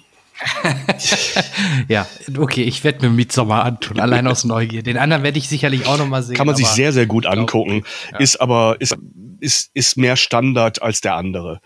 Also cineastisch ist Midsommar, ist, ist das, ist das, das eindeutig größere Statement. Wirklich. Aber sehenswert beide. Ja. Ich habe ja jetzt schon immer Angst. Ja, ich habe inzwischen Angst vor kleinen blonden Mädchen mit, ha mit Blumen in den Haaren. Da bin ich inzwischen sehr ängstlich geworden. Da, den traue ich irgendwie nicht mehr. Ja, das, so Filme können auch das Leben verändern. Tu es. Ich werde die mir anschauen. Ähm, wenn wir schon beim Blutigen sind, mhm. ich habe auch was Blutiges gesehen. Ähm, der trägt sogar Blut in seinem äh, Titel, nämlich den fünften Rambo-Film mit dem Untertitel Last Blood. Da war ich leider krank. Ich bin ja, wie man es so ein bisschen hört, immer noch ein bisschen nasal. Den habe ich nicht gesehen. Ich bin sehr interessiert, was du gesehen hast ich hatte keine riesen Erwartungen. Ich ähm, habe mich einfach mal gefreut, äh, Rambo oder äh, Sylvester Stallone in der Rolle wieder zu sehen. Man muss schon sagen, er sieht schon mittlerweile sehr böse ramponiert aus, Botox-mäßig, Gesicht aufgedunsen und also optisch ist das schon gefühlt an der Grenze. Ähm, dann muss man sagen, ich habe ihn in Deutsch gesehen. Ähm, ähm, leider, ich glaube, ich glaube, seine Synchronstimme, die gibt's nicht mehr. Ne? Das ist die gleiche, die Schwarzenegger synchronisiert hat und der ist verstorben, oder? Ich Genaueres weiß ich nicht. Ich habe auch was gehört in der Richtung, kann ich aber so nicht wirklich bestätigen oder verneinen. Mhm. Weil das würde ja auch erklären, warum ähm, auch Schwarzenegger mittlerweile eine andere Synchro jetzt auch im Terminator und so hat. Ähm, Synchronsprecher Thomas Danneberg. Thomas Danneberg. Thomas Danneberg ja, natürlich sagt einem, das ist einer der ganz, ganz, ganz, ganz ah, großen. Ich aber ich kann es dir leider weil wenn er noch leben würde, würde es ja keinen Sinn machen, Rambo eine andere Es gibt Stimme nicht viele, tun, viele Leinwandhelden, die über so viele Jahre eine feste Synchrostimme hatten. Und äh, das hat auch seinen guten Grund, weil es lebt dann in der entsprechenden Version noch davon, ja. Aber ich glaube, Danneberg ist nicht, noch nicht ja. verstorben, lass mich raten, aber so schwer gesundheitlich angeschlagen, Richtig. dass er nicht mehr arbeiten kann oder will oder sollte. Genau, richtig. Er ist wohl irgendwie, genau, er steht hier auch in, im, im Wiki. Danneberg ging im April 19 aus gesundheitlichen Gründen in den Ruhestand. Diese Entscheidung wurde bereits im März bekannt. Ja, also das, das ist der Grund, warum man nicht seine, ähm, die, die Standardstimme hat. Ne? Er hatte halt Dan Aykroyd, John Travolta, Stallone halt, Nolte, Schwarzenegger, Woodgar Hauer, John Cleese, Terence Hill. Also der hat ja wirklich sehr viele markante Stimmen oder Persönlichkeiten seine Stimme geliehen. Und das ist mir halt natürlich sofort aufgefallen. Da dachte ich mir, okay, das kann äh, nur ein Grund sein. Entweder ist der gute Mann verstorben oder ja, scheinbar zum Glück noch nicht, aber er ist halt in Ruhestand gegangen. Und ja, ähm, man gewöhnt sich nach einer Zeit dran. Ähm, warte mal, jetzt, oh, jetzt komme ich auf den Namen nicht. Er wurde trotzdem von einem sehr bekannten Deutschen synchronisiert, der auch aus Das Boot bekannt ist. Prochnow? Nein, oder? Doch? Ja. Klaus Jäger? Genau. Doch, genau. Toller. Ja, genau. Und auch eine markante Stimme. Natürlich eine, die man erstmal so Ähm. da gar nicht vermutet, aber Nee, genau. Aber vom Alter her und so zu Rambo an sich oder in dem Film, man gewöhnt sich nach ein bisschen, da, ein bisschen darum, äh, da, daran und dann ist das auch okay. Und ich habe gerade mal geguckt, Prochnow ist äh, 77, T- Thomas Dannenberg theoretisch auch, aber wie gesagt, er ist in Ruhestand. Und ähm, ja, ich, ich äh, also wie gesagt, da muss man sich, musste man sich im ersten Moment dran gewöhnen, aber das geht dann schon.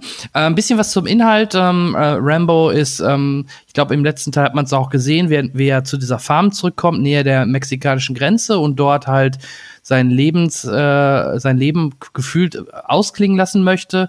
Er hat dort noch eine, eine Dame dabei, die so ein bisschen so sich um den Haushalt kümmert. Ich weiß aber auch jetzt, muss ich ehrlich gestehen, also ich, es war jetzt keine Beziehung, sondern äh, die erzieht aber ein, ein junges Mädchen und er ist quasi so ein bisschen die Vaterfigur. Das junge Mädchen müsste so 16, 17 sein, glaube ich, oder 18 vielleicht sogar.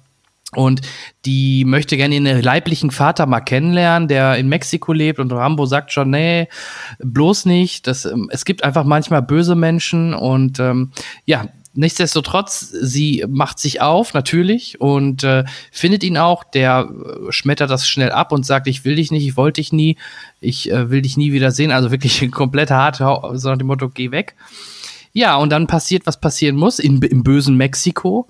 Ähm, sie wird quasi entführt und dann ist das so ein bisschen wie bei Taken, äh, nur im Rambo-Style. Rambo, äh, merkt, sie kommt nicht wieder, er, er, fliegt, er fährt rüber nach Mexiko und räumt da quasi auf. Aber in dem Film ist es diesmal auch so, dass er auch ordentlich einstecken muss und nicht alles sofort klappt. Und ähm, ja, und auch das ge- kurz vorm Showdown so ein bisschen die Entwicklung kam für mich gefühlt dann doch überraschend oder auch zum Teil konsequenter, als ich dachte bei so einem Film.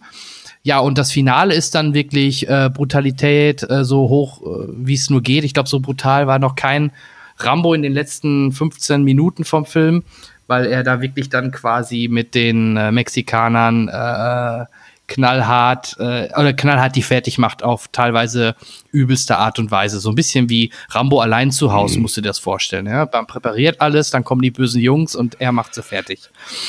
ja, Ähm, ich würde ja, das ist vielleicht so ich würde vorschlagen, dass John Wick Ja? mal einen Vaterschaftstest macht. Vielleicht, ne? also so vielleicht so in der ja, Richtung. Ne? Ja, One, One Man, One ähm, Army, ja, also das Film- Thema, ne? Wie, wie in allen anderen Teilen auch. Ja, aber die Action, das ist vielleicht das, was, ähm, was man vielleicht kritisieren kann, ähm, ist vor allem aufs Ende fokussiert. Gut, der Film geht auch nur etwas über 90 Minuten, was aber von der, von der Laufzeit her absolut in Ordnung ist. Am Anfang oder gerade, ich sag mal, drei Viertel vom Film ist eher mehr so Charakterstudie oder halt mehr ähm, Drama und ja, ich möchte die da rausholen und solche Geschichten halt, was man so kennt. So richtig Action oder die harte Action kommt eigentlich erst wirklich zum Ende hin. Ähm, aber und ganz am Ende vielleicht auch zum Abspann hin gibt's ganz viele, gibt's noch mal so quasi wie so ein Lebenslauf von Rambo aus allen alten Teilen, von ganz Anfang bis jetzt quasi. Und äh, der schließt das so ein bisschen, äh, oder schließt das im Grunde auch mit Last Blood dann so ein bisschen ab. Ähm, also ich fand ihn, äh, ich fand ihn deswegen ganz unterhaltsam. Er wirkte manchmal wirklich sehr günstig produziert. Es gab so Kamerafahrten oder Szenen oder so Aufnahmen. Das erinnerte eher wie so an so eine Soap, äh, an so Fernsehniveau und nicht so extrem cineastisch. Aber ja, gut, der Film wird auch nicht das meiste gekostet haben. Und ähm, ja, es war irgendwie schön, ihn noch mal zu sehen in dem, in dem Sinne. Und ähm, ja, wer, wer auf ein bisschen hohe Actionkost steht oder noch sowas gerne sehen möchte, äh, kann, kann dort sicherlich seine Freude dran finden. und äh, ja, Naja, ich glaube, halt dass Rambo. Sylvester Stallone, der ja nun immerhin für zwei der berühmtesten Filmfiguren aller Zeiten äh, ne, irgendwie Pate gestanden hat, sie erfunden hat, sie entwickelt hat. Äh, also ne, neben neben äh, Rocky auch Rambo äh, wollte hier ähnlich wie in Rocky vielleicht auch für sich einfach ein schönes Ende finden in dieser Serie. Ich glaube, nicht umsonst sind es ja kurz vorher, ähm, sind die ersten drei Teile in überarbeiteter Fassung jetzt nochmal sozusagen als Kinopackage rausgekommen. Und äh, diese Rambo-Figur hat ja mhm. nun wirklich alles durchlebt, was die letzten Jahrzehnte äh, ausgemacht hat.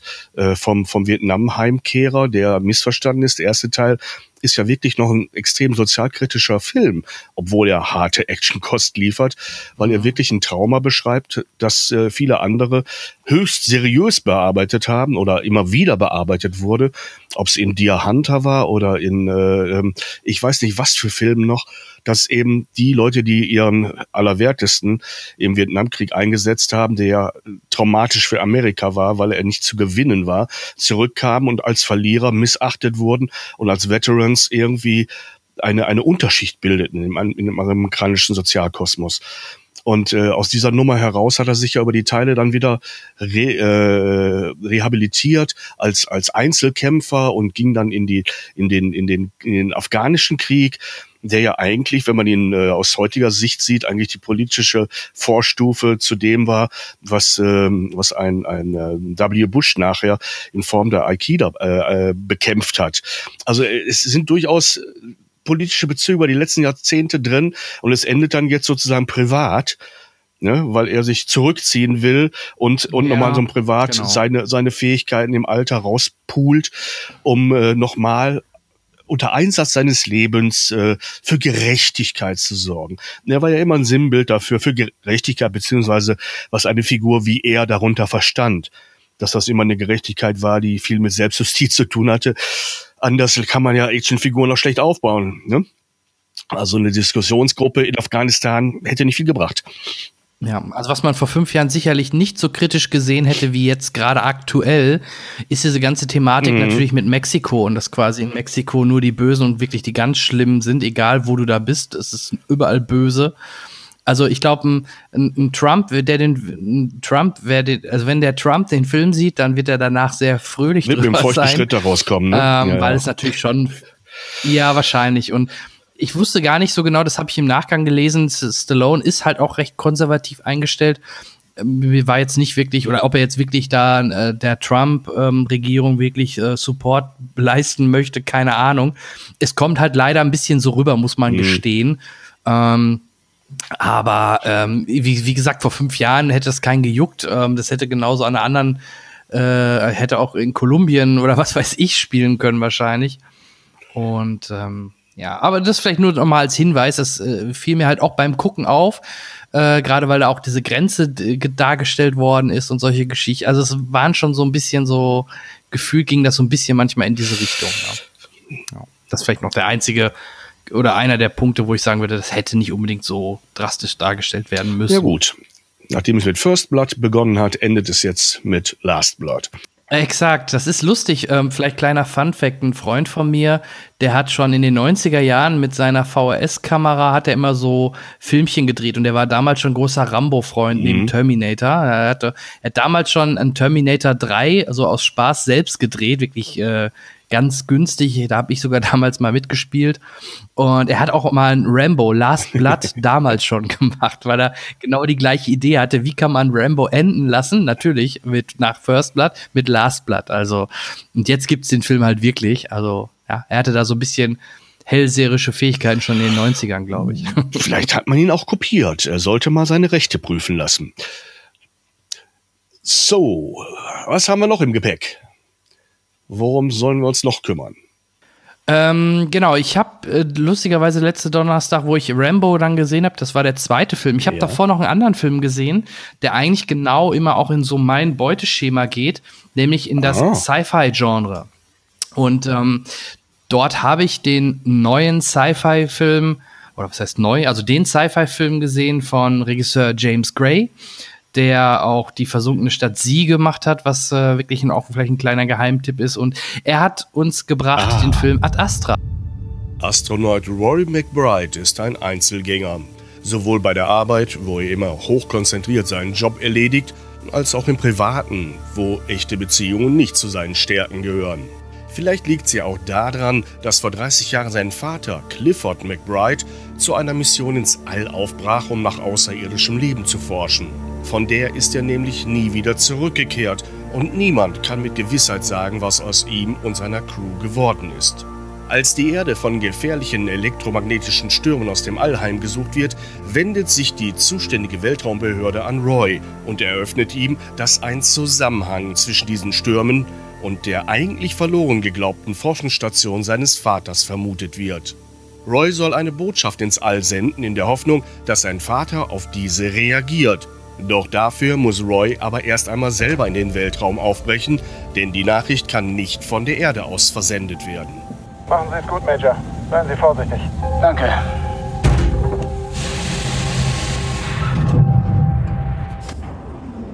Guten Morgen an unsere Astronauten oben auf der International Space Antenna. Es ist ein wunderschöner Tag. Ideal, um zu versuchen, Kontakt mit unseren fernen Nachbarn am Himmel aufzunehmen. Und dann geht's los. Erste Zwischenstation, der Mond. Wir haben Probleme mit Piraten seit September. Einige Länder gewähren ihnen Asyl. Sie nehmen Geiseln oder holen sich unsere Rover. Ist wie im Wilden Westen da draußen. Das erste Mal in der Kriegszone? Drei Jahre nördlicher Polarkreis. Okay. Und unzählige Army-Navy-Spiele.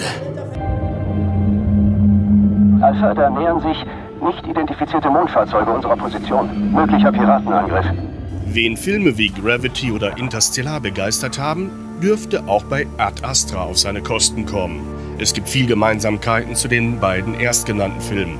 Zum Beispiel entwerfen alle drei realistische Science-Fiction-Szenario. Doch im Detail unterscheiden sie sich dann wieder.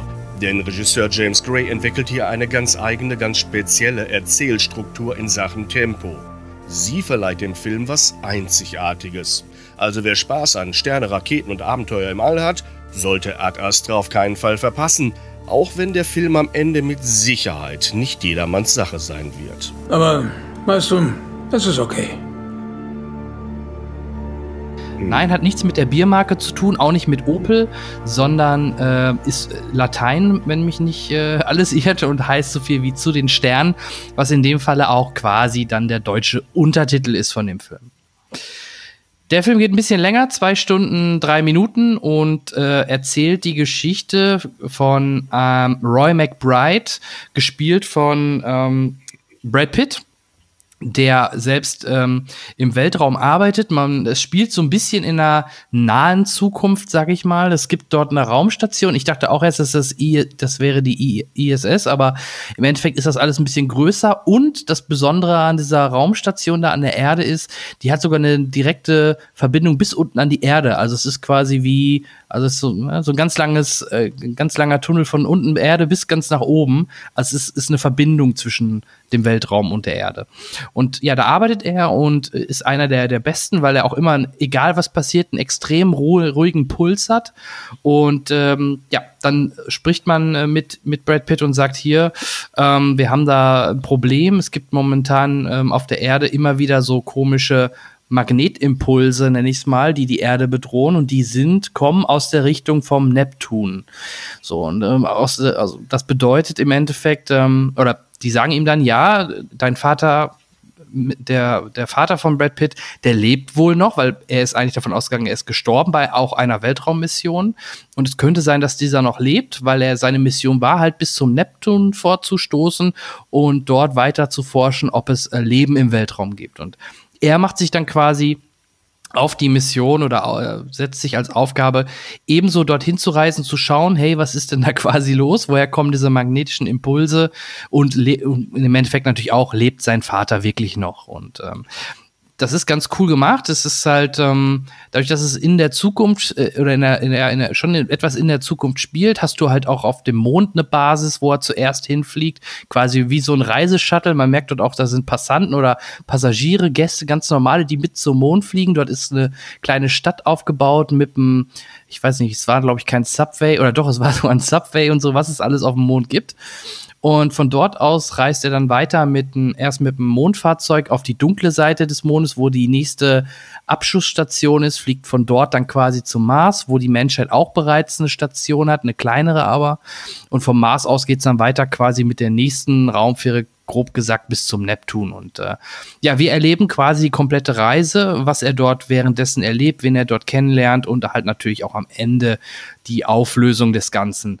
Ähm, der Film ist recht ruhig. Es ist jetzt kein Actionfilm, der mit, äh, mit einer schnellen Story voranschreitet, sondern das ist eher so wie 1000, äh, 2001 deutlich ruhiger alles erzählt. Und ja, die Reise ist das Ziel quasi. Und ähm, also wer jetzt einen Action-Kracher la Armageddon erwartet, der ist da genau komplett falsch, sondern es ist wirklich ein Film, der langsam, wirklich sich langsam äh, entwickelt und langsam aufbaut und auch nicht, also vielleicht gerade auch von der Optik lebt. Also optisch fand ich das schon sehr geil gemacht, alles, was man da gesehen hat. Das sah optisch richtig gut aus, aber hat halt nicht die meiste Story und nicht den größten Inhalt. Und ähm, ja, aber in der Summe, mir hat er sehr gut gefallen und alle, die auf Sci-Fi stehen und vielleicht auch auf 2001 oder ähm, Interstellar, der ja jetzt auch nicht super schnell erzählt war, wer auf solche Filme steht, sollte sich vielleicht auch mal Ad Astra anschauen.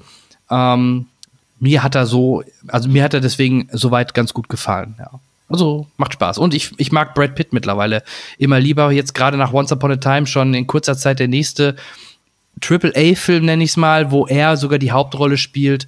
Ähm, ja, der erlebt gerade so eine zweite Renaissance. Zumal er den oder? Film ja auch Wie mitproduziert hat, wenn ich das richtig verstanden habe. Das heißt, er hat sich also wirklich damit reingehangen. Ähm, Ja.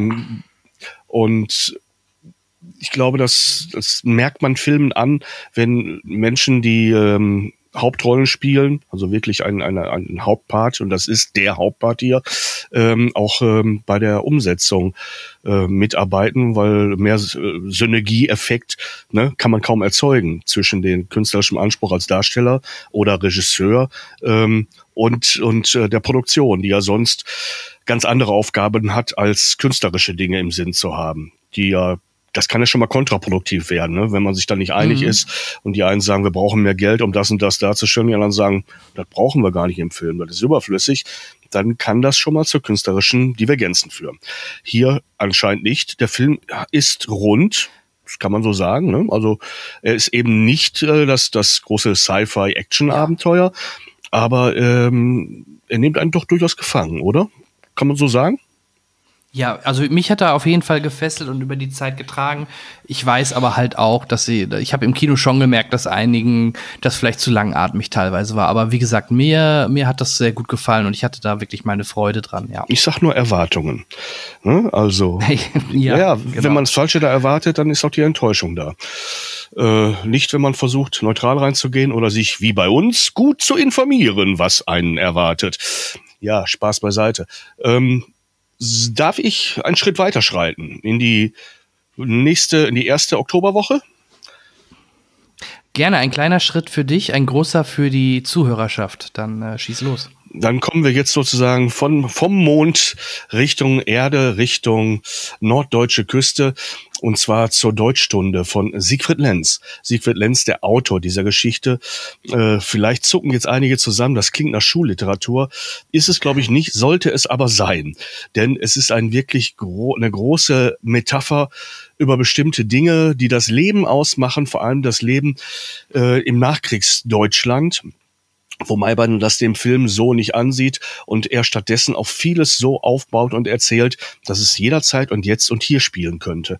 Aber da es äh, äh, in einer bestimmten Zeit spielt und auch an einer bestimmten Gegend, nämlich äh, auf einer kleinen Insel vor der äh, norddeutschen Küste, in einem kleinen Dorf dort, oder ich weiß nicht, ob, wirklich Insel oder Küste, das ist nie so ganz klar.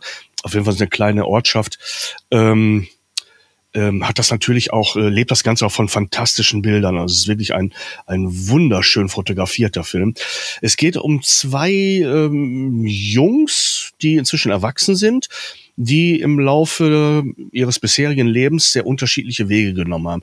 Ihr Leben ist untrennbar miteinander verknüpft. Das hat schon allein damit zu tun, dass der eine die Freundin des anderen sozusagen geheiratet hat oder die, die er selber gerne gehabt hätte.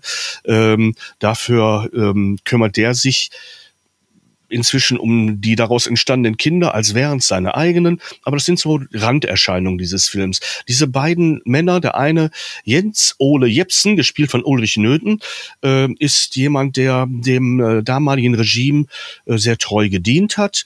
Äh, dort sozusagen als so eine Art Ortsvorsteher alles, was aus Berlin kam, umgesetzt hat an Direktiven, an Vorgaben und für Ordnung gesorgt hat, auch so im deutschen Sinne. Also, das will das gar nicht alles so schlecht reden, sondern er hat schon eindeutig, einen eindeutigen Charakter. Er ist ein ordnungsliebender Mensch. Er, er, er lebt davon, dass die Dinge äh, geregelt sind. Während äh, auf der anderen Seite Max Ludwig Nansen, gespielt von Tobias Moretti, ein Künstler ist, der expressionistisch malt, der während ähm, der Zeit des Zweiten Weltkriegs äh, ein Arbeits-, ein Malverbot bekommen hat, was völliger Quatsch ist aus seiner Sicht und äh, eines fast jeden normal denkenden Menschen. Aber man hatte sich ja immer schwer getan mit Leuten, die, wenn sie Kunst betrieben haben, nicht so die Kunst, wie man sie sich vorgestellt hat. Also war da auch die Erwartung nicht erfüllt und die Enttäuschung groß. Unter solchen Leuten hat man da mal schnell verboten zu malen, auch wenn das deren innerster Lebenssinn und Zweck war. Also gab es einen groben Konflikt zwischen diesen beiden, den sie auch immer so ein bisschen Don Camillo Pepone mäßig ausgelebt haben, weil das Ganze ja in so einem Mikrokosmos passiert. Aber ähm, die Sachen und die, die Situationen verschärfen sich streckenweise. Und wie wir alle wissen, haben da mit dem Ende des Krieges natürlich auch die, die, ähm, ja, wie soll man sagen, die, äh, die Verhältnisse sich so geändert, dass einige Leute anderen nicht unbedingt immer mehr sagen durften, was sie tun oder nicht tun durften. Das Ganze lebte dann auch von persönlichen Amositäten, ne, weil, wie gesagt, Frau spielte auch eine Rolle in diesem ganzen Konstrukt. Ähm, es lässt sich nicht so leicht erzählen, denn es ist sehr komplex, auch wenn es auf ganz kleinem Raum stattfindet. Aber man hat beim Zuschauen erstmal wunderschöne, toll gemachte Bilder vor den Augen, erlebt einen Mikrokosmos, mit dem uns Geschichte in ganz großem Stil erklärt wird und auch gegenwärtige Geschichte und soziale Verhältnisse auch ganz toll wiedergespiegelt werden. Das klingt alles sehr furchtbar akademisch, wie ich das versuche jetzt, jetzt zu erklären, aber es geschieht alles im Rahmen einer gut erzählten kleinen ja, Miniatur, die einem Spaß macht zuzusehen und die spannend ist, weil man nie so ganz genau weiß, was wird der nächste Schritt sein, was, was wird sich wohin entwickeln. Es hat dramatische Momente, es hat traurige Momente, es gibt ein paar lustige Momente, aber gar nicht so wahnsinnig viel. Der Film ist jetzt nicht die pure Unterhaltungswut, aber äh, er nimmt einen gnadenlos gefangen, weil er immer ganz glasklar weiß, was er tut und warum er es tut. Und beim Runterbrechen auf die, diese wirklichen Figuren, also wenn, wenn alle möglichen Dinge exemplarisch so runtergebrochen werden auf diese paar handelnden Figuren, hat man nie das Gefühl, es wird zurechtgebogen.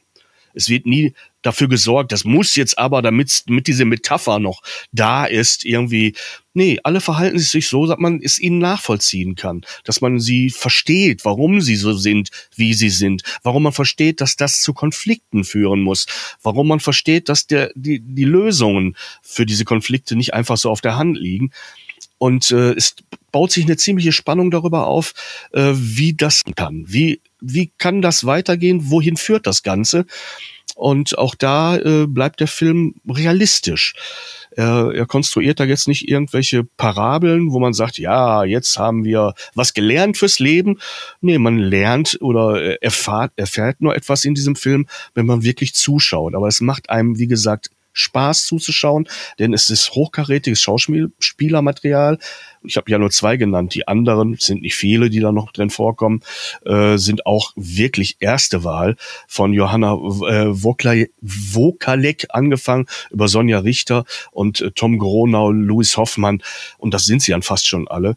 Aber ähm, wenn ich irgendwie sagen dürfte, womit sich Schüler beschäftigen sollten. Oder Menschen, die Spaß daran haben, überhaupt was aus dem Kino mehr mitzunehmen als nur ein bisschen Gänsehaut oder ne, Schweiß auf der Stirn, dann wäre das, wäre das ein echt heißer Tipp von mir. Aber das klingt immer alles so, ne, so, so pädagogisch. Soll es gar nicht. Es macht, macht nämlich trotzdem Spaß. Ja, deutsche Filme haben es manchmal schwer bei uns in der Gunst, aber ja, haben sie es. definitiv empfehlen, ne?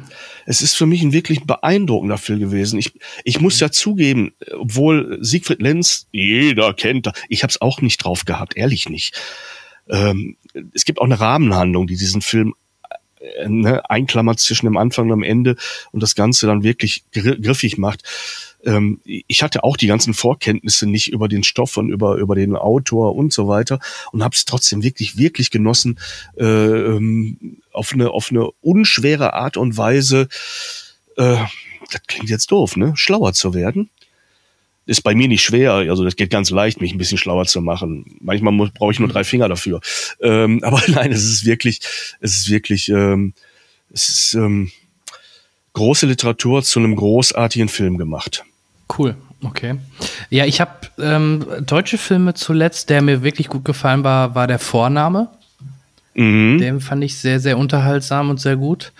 Und ich habe jetzt einen Trailer gesehen, den hast du sicherlich auch schon gesehen, der auch wieder in so ein Kammerspiel geht.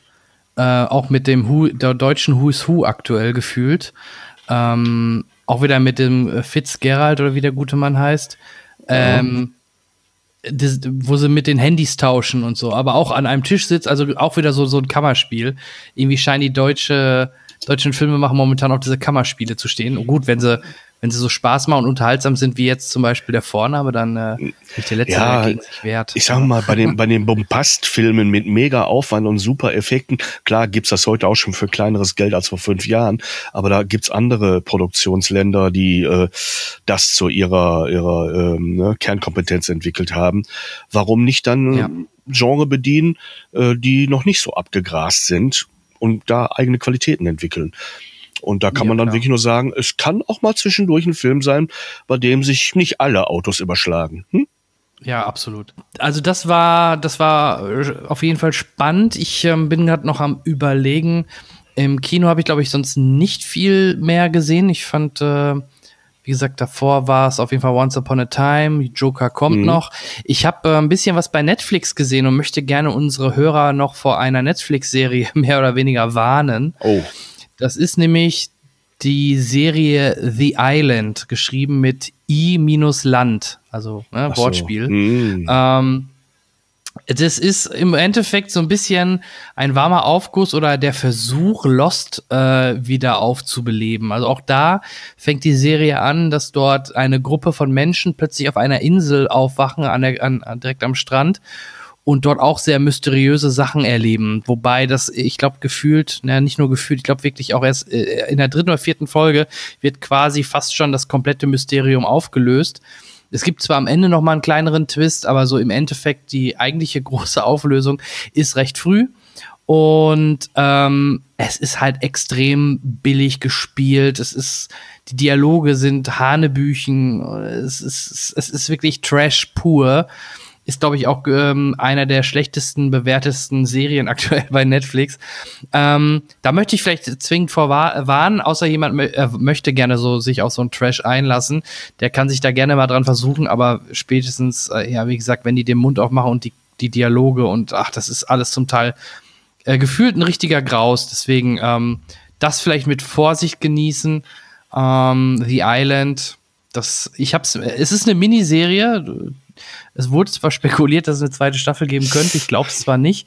Die Serie hat auch nur sechs oder acht Folgen. Es ist also auch schnell vorbei zum Glück. Aber wie gesagt, müsst ihr euch wirklich nicht antun. Dann freut euch lieber auf El Camino, den Breaking Bad Film, der im Oktober kommt. Da habe ich jetzt schon richtig Bock drauf. Ähm, weiß nicht, wie das bei dir ist mit Breaking Bad oder Lost. Ist das, sind das so Serien, die du damals verfolgt ja, hast? durchaus. Also, das kann man schon zu den Highlights äh, in Sachen Fernsehproduktionen zählen, ne?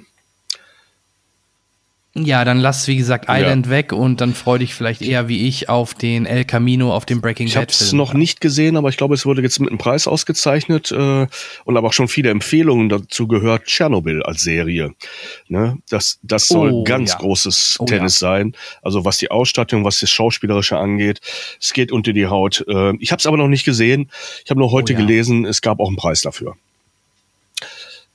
Ja, ich habe es gesehen und absolut verdient. Das ist eine Miniserie, die geht sowas von unter die Haut. Und ähm, ja, das sind leider in Anführungsstrichen nur fünf Folgen, ähm, aber die sind intensiv und, und das ist, ist der Wahnsinn. Ja, also musst du unbedingt noch mal äh, nachholen, wenn du machen, die Möglichkeit hast. Ist halt eine HBO-Serie, mhm. ist genau, ist eine HBO-Serie, ist nicht so ganz leicht immer dran zu kommen.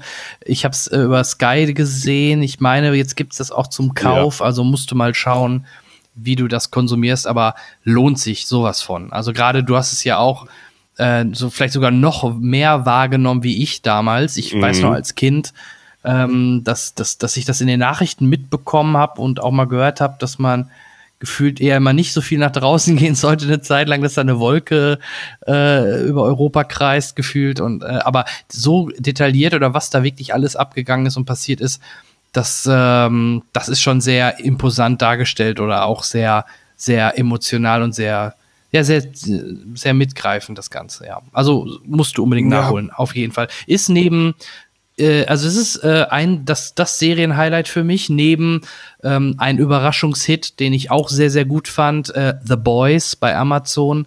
Das ist eine ähm, ja, ja Superhelden-Serie wäre übertrieben. Das ist eher extrem brutale Serie, die eher die Superhelden äh, so darstellt, dass die quasi alle korrupt sind und für ein Unternehmen arbeiten und ähm, ja, das ist äh, mit Carl Urban, den man auch ja mhm. als Judge zuletzt Dredd. auch als Scotty, mm. Judge Dredd oder Scotty aus der Neuauflage von yep. Star Trek kennt, der, der, der dort mitspielt. Und es ist so ein bisschen wie Watchmen, also alles so ein bisschen düsterer und ähm, Simon Peck spielt auch übrigens ja. mit und äh, ja, diese Boys-Serie kann ich auch sehr, sehr empfehlen äh, auf Amazon. Das waren für mich so die, die Serien-Highlights bisher in, im, im Fernsehen. Mhm. Chernobyl. Äh, Dunkle Kristall hatte mir letztes Mal der ähm, Henrik empfohlen. Da habe ich jetzt erst die ersten beiden Folgen gesehen. Ähm, diese Puppen von Jim Henson.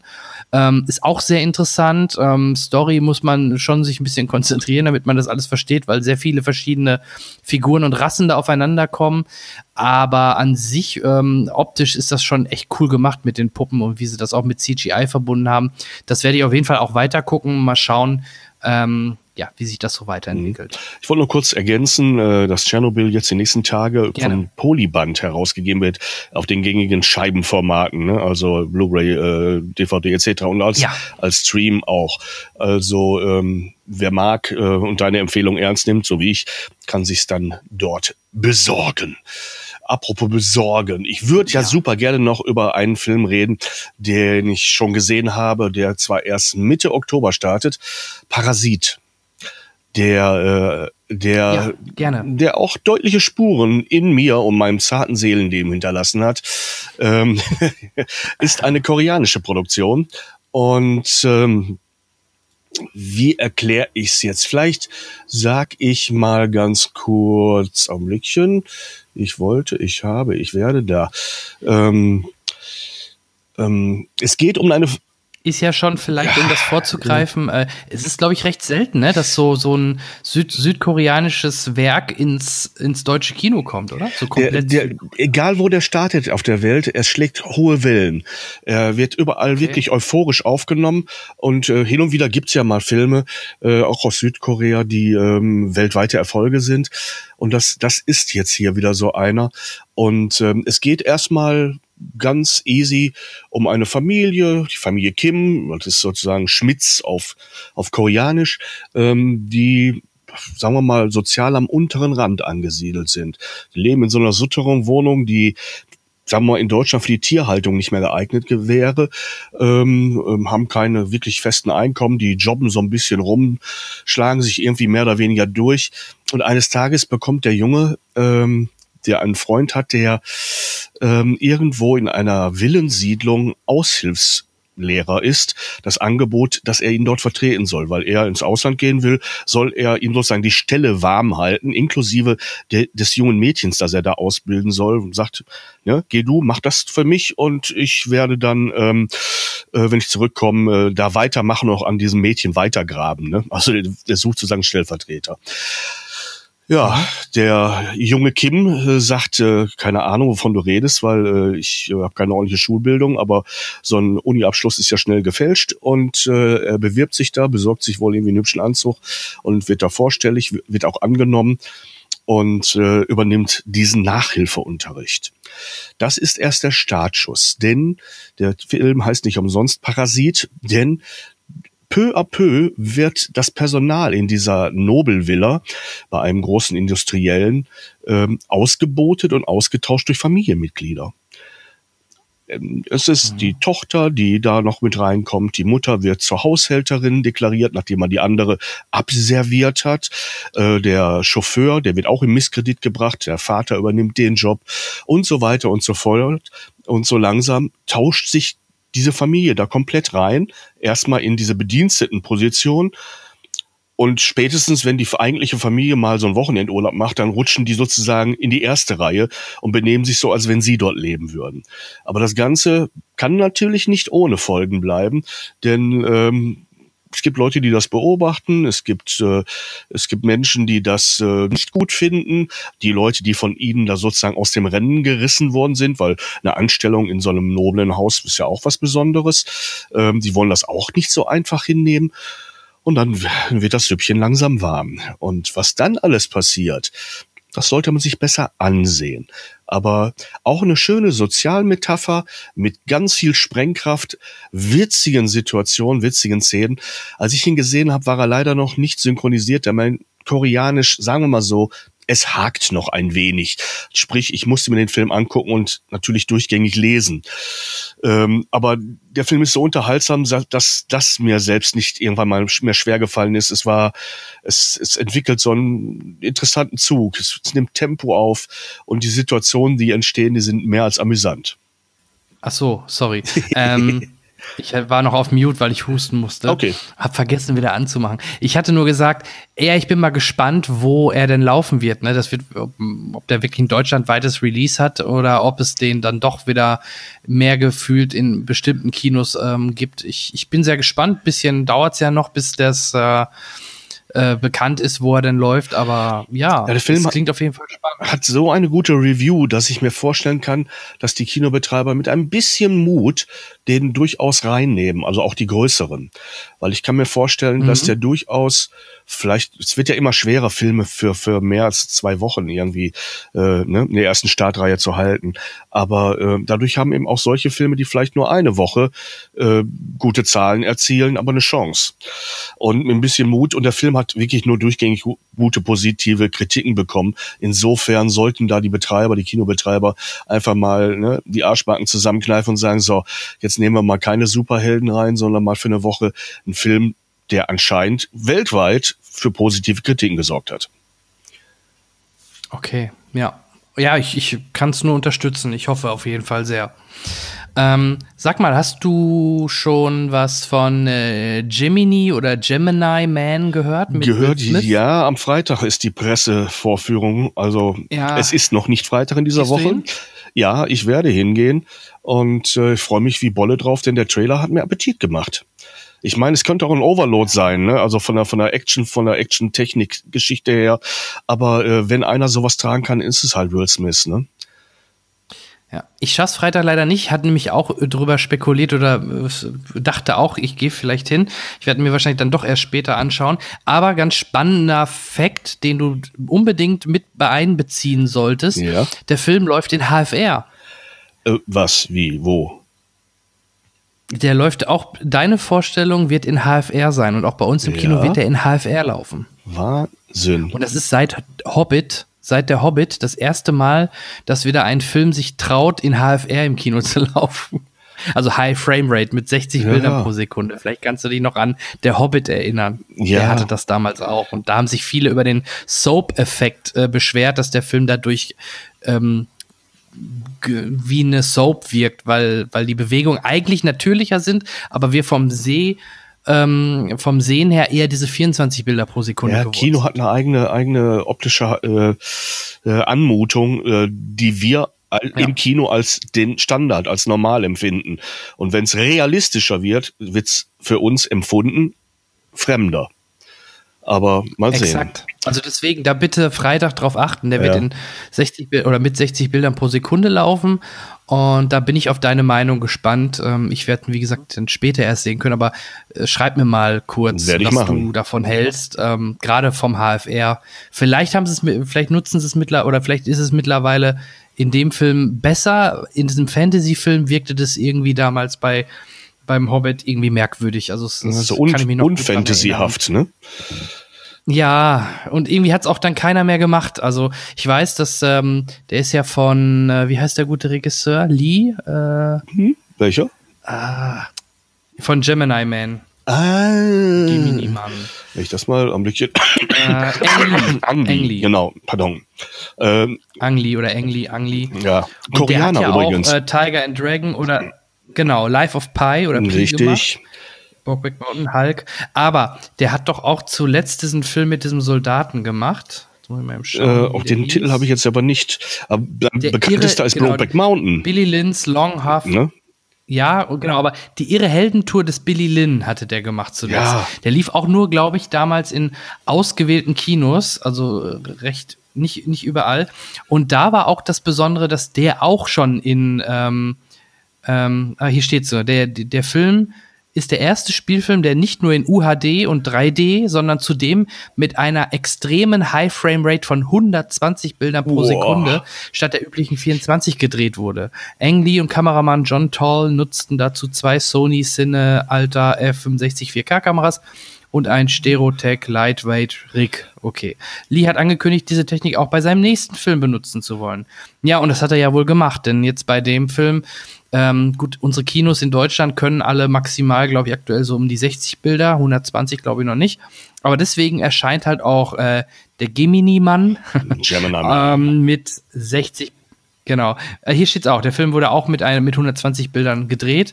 Und aber bei uns im Kino oder auch bei dir am Freitag wird er mit 60 Bildern laufen.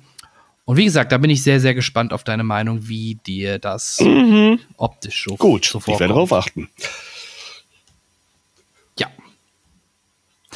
Gut, äh, du, hast du noch ein Thema? Ach, es gäbe noch so viel zu sagen. Andererseits, wir brauchen ja auch Sowieso. was für die nächsten Sendungen. Exakt, ich denke auch. Das ist ein guter Punkt, an dem wir ähm, den, den Laden zumachen. Ähm, dann kommst du, ich glaube, du hattest um 16 Uhr auch einen Termin, dann passt Das das. passt wunderbar. Bist du, bist du entlassen. Ansonsten kann ich ja nur sagen, Ansonsten, danke. Gerne, dir, ne? gerne, gerne. Wer mag, mein Name ist Peter Diekmeyer, findet mich auch bei Facebook und ich stelle wöchentlich meine einzelnen Filmkritiken ein. Die kann man sich da übrigens auch anhören. Genau. Da danken wir dir ja auch, weil ich dir ja immer ganz gerne in den Cast mit Auch einbaue. darüber freue ich mich. Gut, Sehr gerne. dann werden wir uns bestimmt Sinne- demnächst in irgendeinem Kino wiedersehen. Vielleicht erkennen wir uns nicht, aber Spaß werden wir trotzdem haben. Danke.